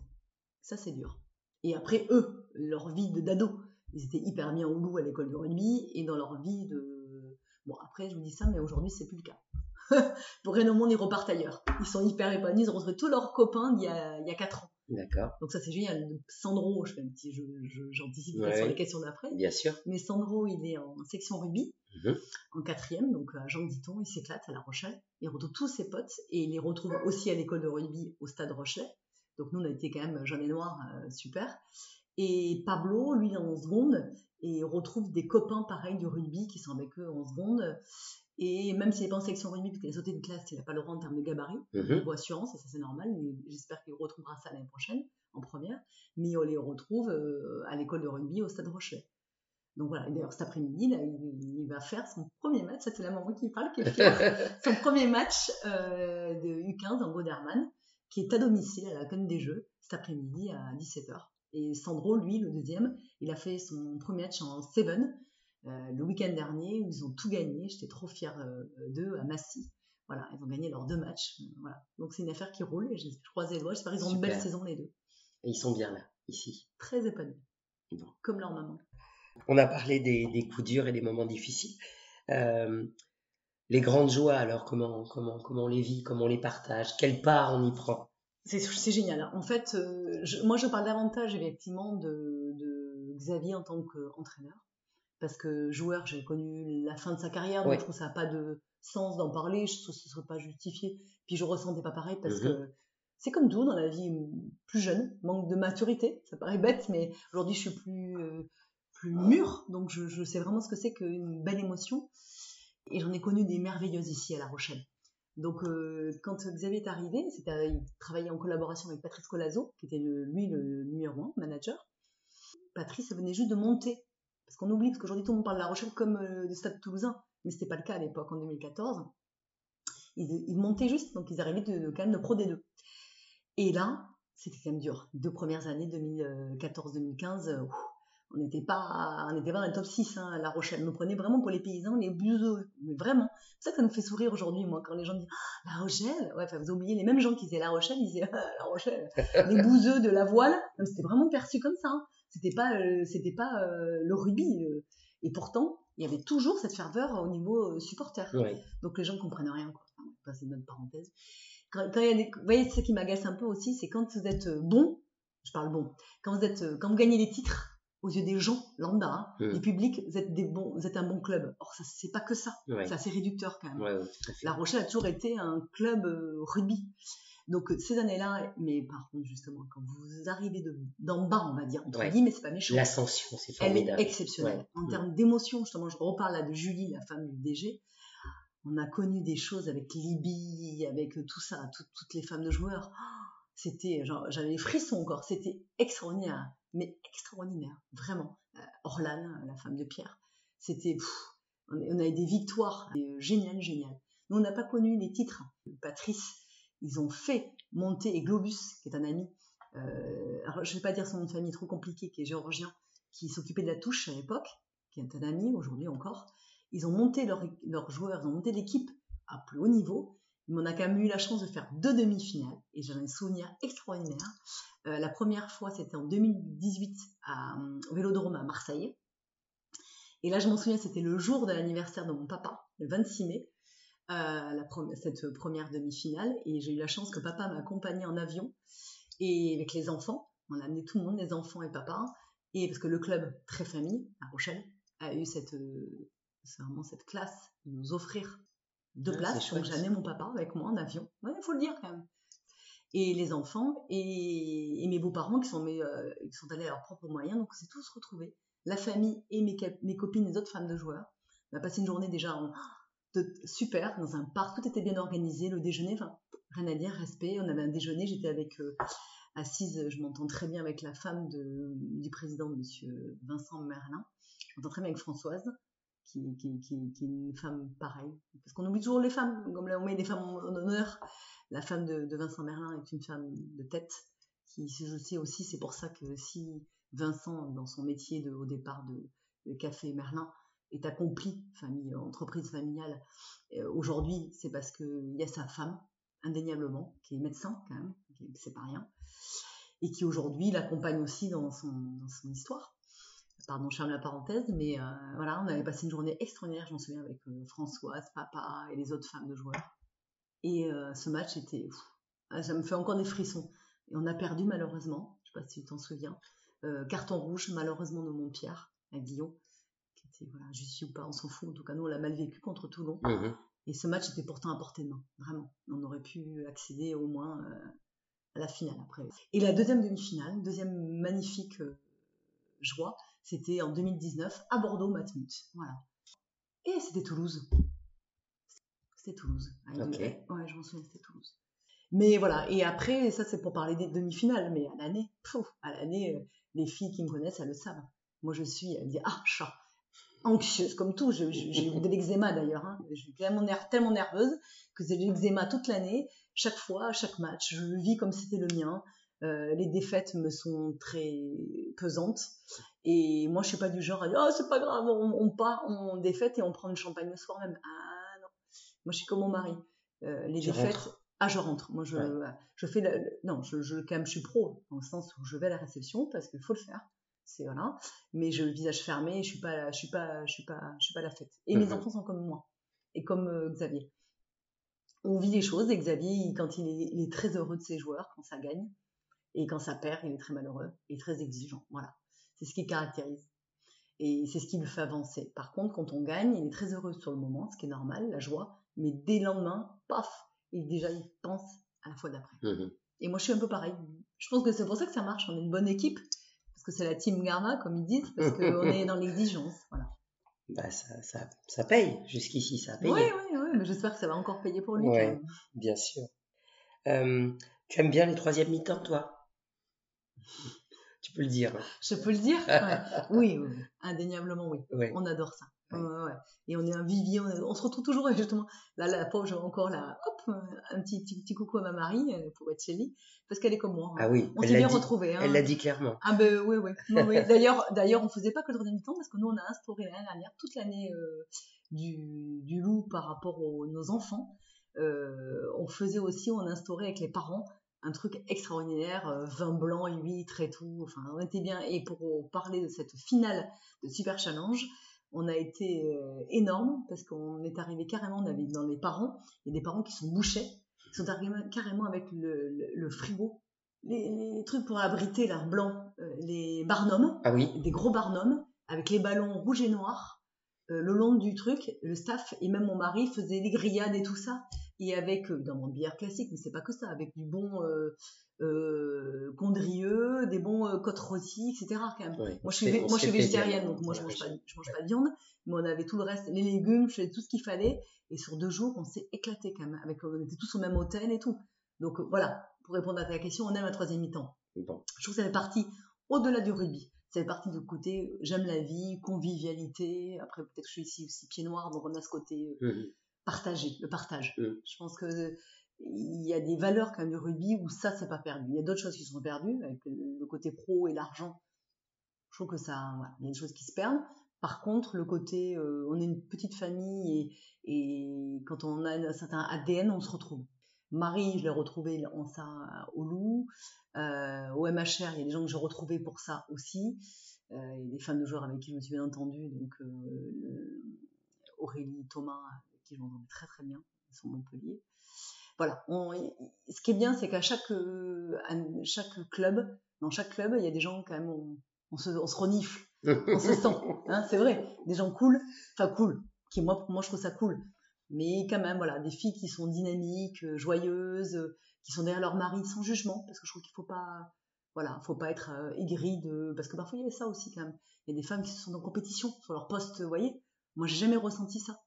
Donc non, non, il y a de la place pour tout le monde. Je pense que, encore une fois, c'est un, un, sport d'élite et de performance. Bah, si ton mari est le meilleur, il jouera. Si pas le meilleur, il joue pas. Enfin, moi, je vois comme ça. Mmh. Je voulais te faire aborder la fin de carrière, mais tu l'as déjà fait. Euh, qu'est-ce que le, le rugby t'a apporté et en échange, qu'est-ce qu'il t'a pris? Qu'est-ce qui l'a empêché? Alors, il m'a apporté, je pense, il m'a apporté, euh, il a accentué le, côté, enfin, mon caractère très lion Et très, je m'adapte 4-4. Et ça, ça a beaucoup fait rire encore des éléments, je me encore rappelle à ma Marie. Mais ça, ça j'ai dit, écoute Marie, quand on se séparait la fin de saison, c'était très compliqué, euh, parce que c'est vraiment une amie, donc j'avais la peine à la quitter. Et j'ai dit, écoute, hein, j'ai fait un petit clin d'œil, j'ai dit, nous, on est quand même des vrais 4-4. Et, euh, elle m'a dit, t'as raison, c'est une belle formule. Mais, parce que, voilà, ça a accentué ce côté, euh, et ça a porté ça, le rugby. Le côté, ouais, la vie, elle est comme ci, comme ça, et des hauts et des bas, mais c'est pas grave. On rebondit, on rebondit, et il y a des belles choses quand même. Donc ça a accentué ce côté-là hein, de mon caractère, à s'adapter positivement et pas voir le mauvais côté des choses et pas et pas euh, ressasser. La rancœur n'apporte jamais rien, l'amertume. Euh, même si même si euh, il y a des choses, je dis non. Allez, c'est pas grave, on avance. en revanche, en revanche, le seul petit bémol, mais mais quelque part aujourd'hui j'ai rebondi, donc c'est pas grave c'est que j'ai dû démissionner deux fois de deux jobs qui me plaisaient beaucoup. Voilà, pour suivre euh, la carrière de Xavier. voilà. Mais c'est tout. Ça reste tellement anecdotique, mais vraiment par rapport à mes 18 années euh, euh, passées, là, de recul, dans le rétro, là, que sincèrement, moi, je vois que du positif. Ça m'a apporté que du positif. Vraiment. Il faut pas être dans, la, dans le côté négatif, dire, hein, évidemment, il des mauvaises personnes. J'ai envie de dire, ma foi, dans n'importe quel métier, dans n'importe quel domaine, il y a des gens pas sympas il y a des cons, je pense qu'on peut le dire, des gens envieux. Il y a beaucoup de gens envieux quand même. Euh, la réussite ne plaît pas aux autres. Mais ça, c'est valable pour tout. Dès que vous, avez, dès que vous marchez bien, euh, dès que vous cartonnez, les gens ne vous aiment pas. Mais après, euh, je pense, je pense qu'il y a des belles personnes. Moi, j'y crois à ça. Ça fait un peu cucu dire ça, mais il y a des belles personnes. Non, non, ça fait pas cucu. Je crois que c'est la réalité. on peut dire à nos enfants, tu vas rencontrer dans ta vie plus de gens sympas que de gens malveillants. Ah, je, pense qu'il faut, il faut leur dire ça. et puis, il faut leur dire ça et en disant que si, es un, si, tu te comportes d'une manière chouette, belle, honnête, que tu es toujours honnête avec les gens, même si on me dit que mon mari en rien, on dit que la roue elle tourne, ça met du temps parfois. Mais ouais, quand même, mais moi j'y crois à ça. À un moment donné, la roue elle tourne. Voilà. Si on est honnête, nous on peut regarder dans, le miroir tous les jours avec mon mari. On est des gens honnêtes et droits. On a des valeurs. Voilà. Donc moi je suis pour ça et on élève nos enfants dans cette dynamique-là. Mmh scolairement, parce que voilà, c'est très important les études. Et s'ils veulent être pro, professionnel au rugby, pareil. Tu bosses, le travail. Si tu travailles, tu peux y arriver. Si tu travailles pas, tu crois que tu es un génie, parce que tu as deux passes qui sont belles et un coup de pied chanceux, tu n'as rien compris à la vie. Ça, leur, père, il leur dit souvent ça. Parce que lui, il a bossé comme un âne. C'était un garçon, un homme qui a bossé. Il dit, j'ai peu de, peu de génie, mais par contre, peu de talent. Par contre, j'ai bossé, c'est ça que je vais arriver. Et j'y crois ça le travail apporte des choses. Et je pense qu'en travaillant, on peut arriver à de belles choses. Non? Enfin, Ouais, tout à fait, en je plus, partage. Pour parler de toi quand même aussi, euh, tu es quand même euh, institutrice et tu, du coup tu formes, c'est important, tu formes tous ces petits jeunes là, euh, toutes ces petites têtes pensantes et je pense que tu leur dis que même si c'est des petits, que c'est en travaillant c'est pas en bulant et euh, il faut avoir des rêves, attention, ça Mais c'est en travaillant. en tout cas. Voilà, et c'est en travaillant. Mm. Et le travail veut dire, comme tu viens de le dire, le mot, il y a des contraintes. Comme, mm. parfois ils me disent, ah, ah, mais telle matière, je l'aime pas. Ben mon gars, si on faisait que ce qu'on aimait dans la vie, ça se saurait. Des contraintes, mais quand on les dépasse, je crois. Ça en devient plus de contraintes. Moi, je trouve ça, on se sent libéré. Oui, et puis c'est, et c'est au-delà de ça, je pense, moi, je le vois dans ma vie de tous les jours, dans mon quotidien moi, franchement, je fais le ménage, euh, ça me saoule. Le repassage, ça me saoule. Mais c'est, non, mais voilà. Mais de le dire, ça avance à rien. Par contre, de le dire en le faisant de manière, en, le, en l'embellissant, c'est-à-dire que je me fais une petite série sur Netflix, ça m'éclate. J'écoute du bon son, ça passe un bon moment. Et hop là, j'ai oublié que pendant deux heures, j'ai repassé. Donc c'est pour tout pareil, je pense. Et après, on peut faire des choses que j'aime. Je peux aller courir, euh, je peux aller euh, travailler pour euh, Rafu ou pour les confettis et dans mon futur projet on en parlera plus tard. Mhm. J'espère qu'il va aboutir pour mars 2024, qui est autre chose, qui est dans, un autre domaine. Donc voilà, je pense que ça apporte autre chose. Voilà, les contraintes deviennent plus des contraintes, c'est un tremplin. C'est-à-dire qu'il faut passer l'étape 1 pour aller à l'étape 2. Oui, clairement, moi, je, suis d'accord. Je partage. Donc évidemment, si c'était à refaire, tu referais tout pareil? Moi, oui, vraiment. Bon, j'en doutais pas au de tout ce que tu m'as. Franchement, oui, oui. Puis il faut aussi savoir dire, alors ça peut être paradoxal parce qu'on ne l'a pas abordé, mais je n'ai pas honte de dire parce que je, suis quand même malade, donc j'ai maladie, puis c'est bien d'en parler parce que j'ai, je me suis mise à la course à pied aussi pour ça. Bon, soyons francs, parce que j'ai arrêté de fumer. il y a 8 ans bientôt, genre 48 ans, pour mes 40 ans. Je me suis dit, mais qu'est-ce que je peux faire? J'étais très sportive jeune, mais de 20 à 40 ans, j'avoue, à part du pilates et du yoga, je faisais plus que fumer et boire. Donc je, voilà. Et je me suis dit, qu'est-ce que je peux faire? Et j'ai une copine à l'époque qui courait. Elle me dit, viens courir. J'ai moi, courir autour de trucs d'athlète, ça m'intéresse pas. Elle me dit, t'es bête, t'habites l'île de Ré. Oh mais quel, quel, bonheur, elle a eu raison. Quand je courais au départ dans mon paradis, et quand tu cours euh, grande marée, long de la mer, c'est juste sublime. J'ai dit, mais voilà ce qu'il me faut. Donc j'ai appris comme ça à, courir, et maintenant je fais des semi-marathons et tout, et je m'éclate, et du trail et tout. Et j'en viens à parler de courir pour une raison particulière. Qu'est-ce que si ça m'a fait échapper ta, santé. Voilà, ma santé. Voilà, merci. Et je, je, me suis dit, ça me fait du bien, parce que quand même, j'ai eu deux grosses interventions. On m'a coupé une partie du, du côlon et d'intestin grêle, ici en 2017, parce que justement, j'ai la maladie de Crohn. Et je trouve c'est important de le dire. Donc, je sais pas si tu connais, maladie oui. d'intestin. Oui.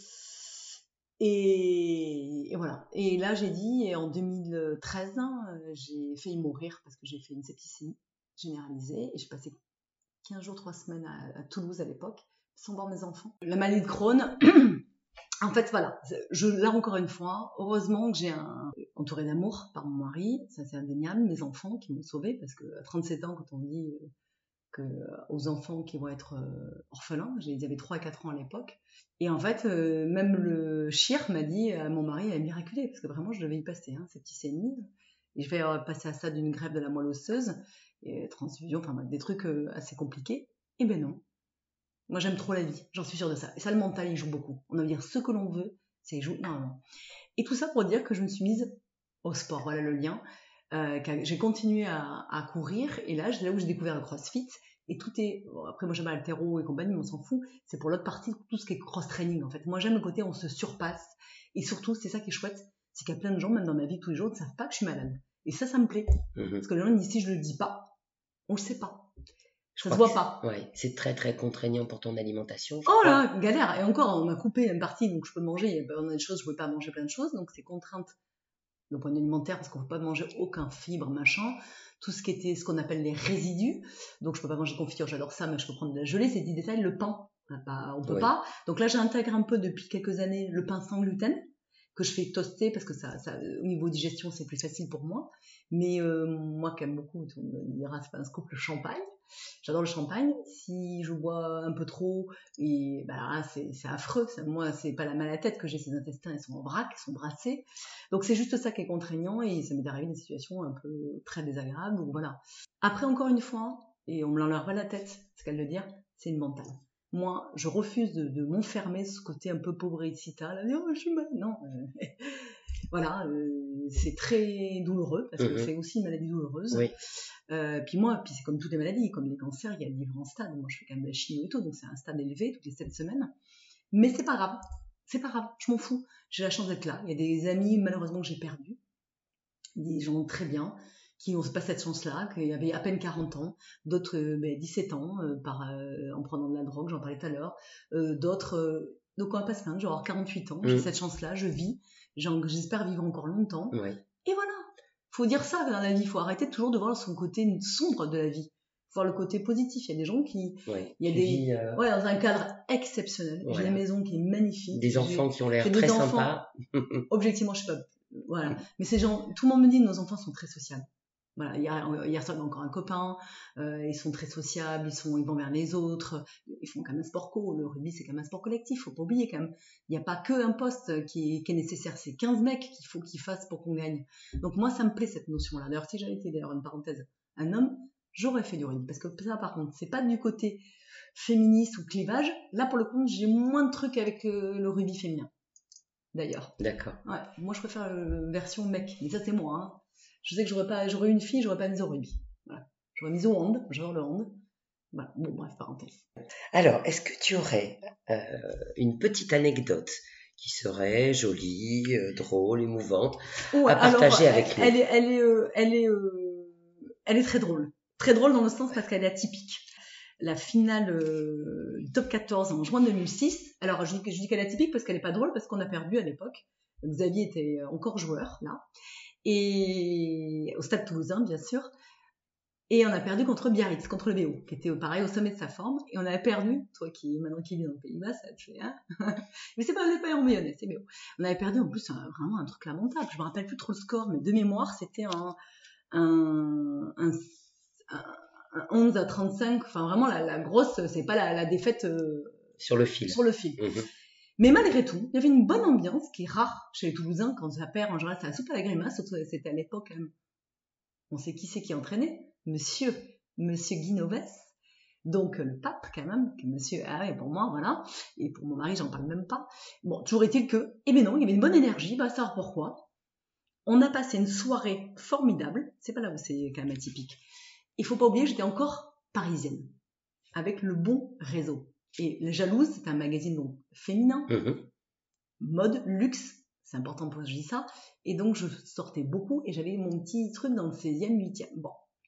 Et là, on fait la fête, euh, on était tous logés à l'hôtel intercontinental, et il y avait le dîner de gala, avec euh, fameux joueurs, avec le staff, avec Guy, machin, les médecins, etc. Et là, on a les copains disent Ah, Natacha, Natacha, toi qui es parisienne, on veut sortir après, t'es où? Parce qu'il y avait bonne ambiance. Alors moi, j'écoutais, il y avait Clément Poitronneau, il y avait Vincent Clerc, toute la clique, Fritz et compagnie, c'était ça, c'était à l'époque de Xavier de, de, de- de Toulouse. Il y, a- il y avait il y a- il y a Nick Bru et tout, c'était ouf, ça fait drôle parce qu'on nous voit un vieux con, Oui. on est tous dans le staff maintenant. Et là, j'écoute, je sais pas pourquoi, comme ça, j'ai dit, si vous voulez, moi, je suis- j'ai vraiment, j'ai bon, nous, on fait des soirées à Jalouse, chez Régine. Alors, les jeunes ne sauront pas qui c'est, Régine, c'est oui. L'artiste, hein, Régine, la chanteuse, mais qui sûr. avait une grosse institution, je sais pas si C'était la reine encore. de la nuit. Je, ouais, je ne sais pas si elle existe encore, cette- ce club. C'était la Reine de la Nuit, c'est dans le 8e, à côté de la- derrière le rue Pentière. Euh, euh, c'était, euh, je sais plus le nom de la rue. Bref, derrière euh, les Champs-Élysées pour situer aux gens, euh, le Club 54 qui était juste à côté. Et nous, on faisait soirée une fois par mois, jalouse. J'avais un soirée, ça s'appelait la soirée, je fais un petit, un petit truc, ça s'appelait Au Bonheur des Dames. C'était une soirée fille, je mettais à l'honneur, comme toi tu fais aujourd'hui, une interview avec une, une femme dans le milieu du textile. Et après, on invitait ses copines, dix copines, à faire la fête chez Régine. Super ce concept. Ouais, j'y pense, ça Au Bonheur des Dames. Et maintenant, j'ai dit, ah, mais si vous voulez, eh bien, écoute, bingo, tu le crois ou pas? Ils ont tous dit, on y va. Mais à part que j'ai dit, mais on y va, mais comment ça on y va? J'ai dit, moi, une smart encore, décidément. À l'époque, j'ai amené, euh, on était 50 gars. Ah, mais non, non Et tous, et la connerie leur a pris, ils ont dit au chauffeur du bus, Stade Toulousain, on va, non mais j'ai, excusez-moi, tout le respect que vous avez, Toulouse c'est une mais là c'est pareil quand même les gars. On est arrivé, tu le crois, avec le, le, le avec le, le bus du Stade Toulousain, j'en rigole encore, avec Charlotte à l'époque, la chérie de, de, de Clément Poitronneau, avec Charlotte toujours la femme de Yannick Bru, tout ça. Euh, on en rigolait tant qu'on pouvait. On, est, on a tous, on est tous rentrés dans ce truc et, et on a sonné comme ça. J'ai arrêté. Je fais que je me présente. Oui, je suis Natacha. euh, je travaille pour Jalouse et tout. Et j'ai fait rentrer tout le monde. Plus même le maire qui est redevenu le maire, maire d'ailleurs de l'époque, euh, Monsieur Moudinck, qui avait le maire et tout, Ah oui. chez Régine. C'est pas énorme, évidemment. Il y avait aussi euh, la Croix, qui est un ami, qui est maintenant aujourd'hui là aussi. Ironie du sort, mais à l'époque il n'était pas. Didier. Qui était maintenant, qui est aujourd'hui président. Ouais. C'est génialissime, non? Et l'époque, le président euh, à l'époque, euh, Ah euh, il y était hein, à la soirée. euh, Mince. euh, eh bien, René euh, Bouscatel. qui était Mm. là, on a tous fait la fête ensemble. Et Ah ouais. ça, ça, ça, je suis désolée, mais ça, ça mérite. Il y avait même Yann Delegue et tout. Ça, ça mérite, parce qu'un souvenir, le quart, les gens qui ne connaissent pas Paris, le quart dans cette petite rue toute, toute, toute, toute étroite, du stade euh, toulousain oui. qui est rentré tout le monde à la boîte de nuit, c'est que des proutes proutes machin, c'est très, euh, c'est la place, la place, c'était le baron d'aujourd'hui à l'époque, Régine. Et bien on l'a fait, on a fini à 6h du mat, et ça c'était l'anecdote pour moi, je pense. Super. Le bus vous a attendu dans la rue? Le bus vous est a ramené à l'Intercontinental Voilà, il nous a, il s'est garé je ne sais pas où, et il nous a ramené tous. Qu'est-ce qu'on a Voilà. Ah oui, ça, ça c'était génial parce que une belle soirée, ah mais et puis euh, c'est une soirée extraordinaire. Mais après, bon tu l'appelles le chauffeur, c'est quand même super atypique. Je pense que ça s'est plus jamais refait. Donc voilà, c'était que des gens chouettes en plus, euh, vraiment Ah, très bien. super. Ça devait être euh, une chouette soirée. Très belle soirée. Bon, super. Merci pour cette anecdote. Euh, bon, tu sais que je m'inspire beaucoup du travail de Johan euh, dans son podcast La Cravate. Et, euh, et parce que c'est pas toujours facile pour moi d'arriver jusqu'aux compagnes de joueurs, parce que j'ai pas un réseau euh, euh, extraordinaire. Ça commence un petit peu, mais voilà, il faut le dire. Est-ce qu'il y a une femme de joueur ou d'entraîneur euh, dont tu aimerais entendre l'histoire? Ou à l'inverse, est-ce qu'il y a une femme dont tu connais bien l'histoire et dont tu penses qu'elle mériterait d'être partagée et que auprès de qui tu aimerais me recommander Voilà. Alors je sais pas si c'est recommandé ou pas, c'est pas le. En tout cas, moi, il y a, plein de femmes, je te dit tout à l'heure, avec qui je m'entends très bien aujourd'hui, qui sont devenues des amies. Voilà, des femmes de joueurs dans ma vie que j'ai rencontrées. Mais par rapport à ta personnalité, en plus, ça confirme. J'avais un peu travaillé le dossier avant, j'avais réfléchi et spontanément, par rapport à comme tu es, et ce que tu aimes raconter, Je trouve qu'il y a une, une personne qui est vraiment chouette, qui, coche un peu toutes les cases parce que d'un point de vue personnel, elle est brillante. Euh, et elle, alors elle, n'est pas à 100% au rugby, elle est biberonnée au rugby. C'est une des filles de Guy qui est aujourd'hui l'épouse de Vincent Clair.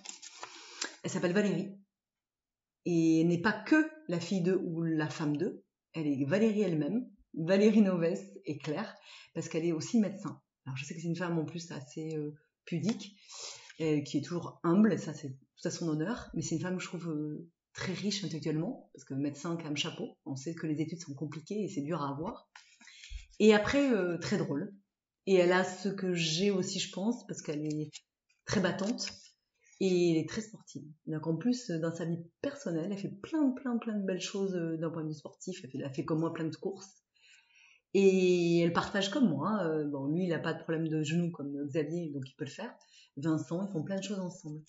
Donc euh, moi, spontanément, je pensais à, à Valérie euh, Claire Novest pour mettre en- à l'honneur. Très bien. Voilà. Euh, je, je en, je en toucherai deux mots, bien sûr, Oui. si je peux lui donner après te donner ses coordonnées. Oui, avec plaisir. Et, et une que je ne connais pas, et je sais pas pourquoi, je, je pense qu'elle mérite, parce que là maintenant je veux parler des gens qui sont aujourd'hui euh, à l'honneur et qui existent, leur mari sont, ou leur chéri, peu importe, Hum, sont joueurs. En fait, je parle d'un joueur que j'aime beaucoup, c'est Thomas Ramos. Alors peut-être parce que mon mari était 15 équipe de France, mais ça va au-delà de ça, parce que je ne suis pas comme ça. C'est surtout que je trouve que c'est un... Alors effectivement, euh, Dupont est extraordinaire, hein, il y a... on va pas remettre ça en cause. Après, Romain euh... Ntamak, parce que égoïstement, mon fils aîné est en 10 et maintenant 9, donc c'est des postes charnières que je regarde. Et en plus, mon mari est très ami avec Émile, son papa. Et puis l'histoire, elle est formidable. Ah oui. Petit clin d'œil, mais elle est, Ah elle est oui. extraordinaire. J'aimerais pouvoir dire plus tard, être à ta place, Ouais. euh, dire rendez-vous dans 10 ans, dire ah, Ouais. mon fils, il est comme, comme Ouais. Romain. Mais il faut pas rêver du travail. C'est pas que le fils de. C'est un bosseur, petite parenthèse. Et deuxième des choses, euh, la femme de, Rom- de Thomas, parce que c'est un garçon également qui fait penser un peu à mon mari.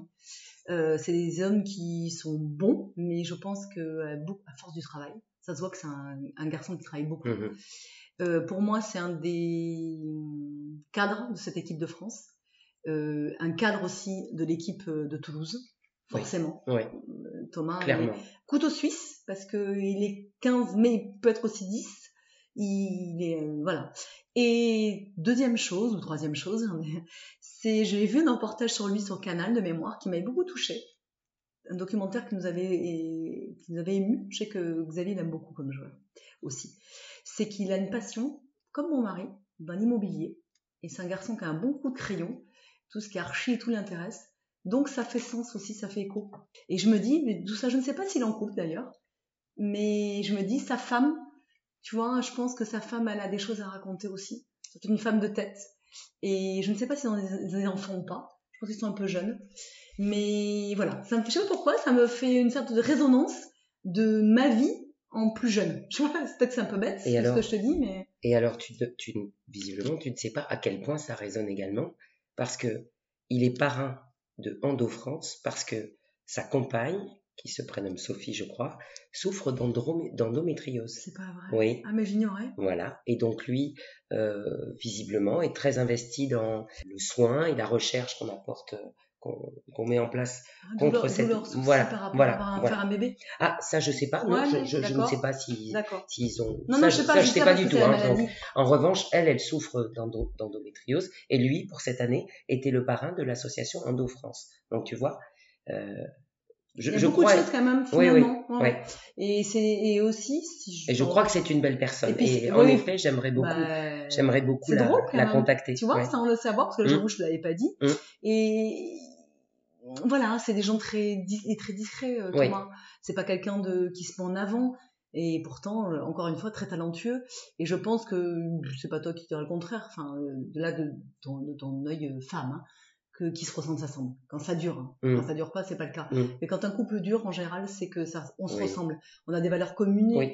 Et pareil pour euh, le couple euh, Vincent et, et Valérie, ça fait autant de temps que nous. Ça fait 18 ans qu'ils sont ensemble. Donc voilà, il y, a des- il y a des choses, si ça roule, c'est qu'il y a des raisons. C'est qu'on a des valeurs communes. Mais il y en a d'autres aussi. Il y, a des, il, y a des, gens avec qui j'ai perdu de vue, mais c'est pas parce qu'on perd de vue qu'on Bien sûr. qu'on pense pas à eux. Euh, la femme de Grégory Lambollet aussi, qui, qui, est une femme euh, très active dans son domaine, qui fait tout ce qui est énergie. Moi, j'aime bien tout ça. Je suis dans les énergies, les belles âmes. Je, crois à ça, une sorte de karma. Je crois beaucoup à ça, peut-être parce que je suis malade, mais même, voilà, on sent les choses et elle, euh, Julie, l'épouse de Greg, elle a même un Insta qui s'appelle Maternelle Julie, un truc comme ça, et elle s'investit beaucoup pour les enfants, euh, dans le sport. Donc quand même, je trouve que quand même, tu vois, si on fait le, une sorte de petit bilan, euh, pendant le rugby, après le rugby, enfin on joue sur les mots, il y a toujours cette notion de le mental est très important. Euh, ne pas s'écouter, avancer malgré les épreuves, être accompagné son mari mais pas l'étouffer. moi, pour moi, c'est ça ma vision du couple. S'épanouir, mais vivre ensemble. Nos enfants. Pour moi, c'est le sel de la vie, c'est la famille, c'est nos enfants. Après, si on s'entend très bien avec nos parents, tant mieux. Ou pas, c'est pas grave. Enfin, moi, je vois comme ça. C'est la vie est courte. Ça, je peux, je peux en témoigner. La vie est très courte. Donc, euh, faut pas s'égarer avec des, des querelles euh, ou avec des choses qui sont pour moi secondaires. Voilà. Ça, c'est le petit. Et le dernier petit clin d'œil, ce que ça, j'y tiens. On est le, le 30 septembre 2023. Hein, c'est ça? Oui. Mais c'est l'anniversaire de ma maman. Ah. Voilà. Elle a 78 ans aujourd'hui. Voilà. Très bien. Forcément penser, penser, à ma maman. Ça arrivera avec un peu de retard, mais. voilà, mais c'est pas grave, ça sera dit parce que j'y tiens, c'est ma maman. Très bien. Eh ben écoute, Natacha, il me reste plus qu'à te remercier pour, euh, pour ce super moment. Euh, moi, j'ai, j'ai, beaucoup aimé euh, écouter ton histoire. Je te remercie vraiment encore une fois pour ta confiance et, et pour ce partage. Voilà moi, je te remercie d'être d'être d'être de m'avoir contacté. On a fait un travail en amont euh, qui était chouette. On s'était pas rencontrés, c'est ce qu'on se disait. Et le feeling, je pense, est passé tout de suite. Et, c'est une expérience que je recommande aux autres, aux autres femmes de joueurs parce que partager notre de petit témoignage à notre petite mesure, on n'est pas des gens connus, non Donc euh, ça, ça, ça, ça peut-être que personne, ça intéresse personne. En tout cas, nous entre nous, ça, je pense qu'il y a des choses qui sont sympas à raconter et on se dit tiens on n'est pas seul. Ou puis même quand on est des femmes aujourd'hui accomplies on n'est plus des gamines. Donc euh, je pense que ça peut c'est chouette. En tout cas c'est une belle belle initiative vraiment. Merci. Merci. Merci. Au revoir. Au revoir. Merci d'avoir écouté jusqu'au bout. Si cet épisode vous a plu et si vous pensez qu'il le mérite merci de le noter 5 sur 5 sur la plateforme de votre choix et de le partager largement autour de vous afin de le faire connaître. Vos commentaires m'aideront bien entendu à améliorer mon travail et m'encourageront, je l'espère, à aller à la rencontre d'autres compagnes, de joueurs ou entraîneurs de rugby.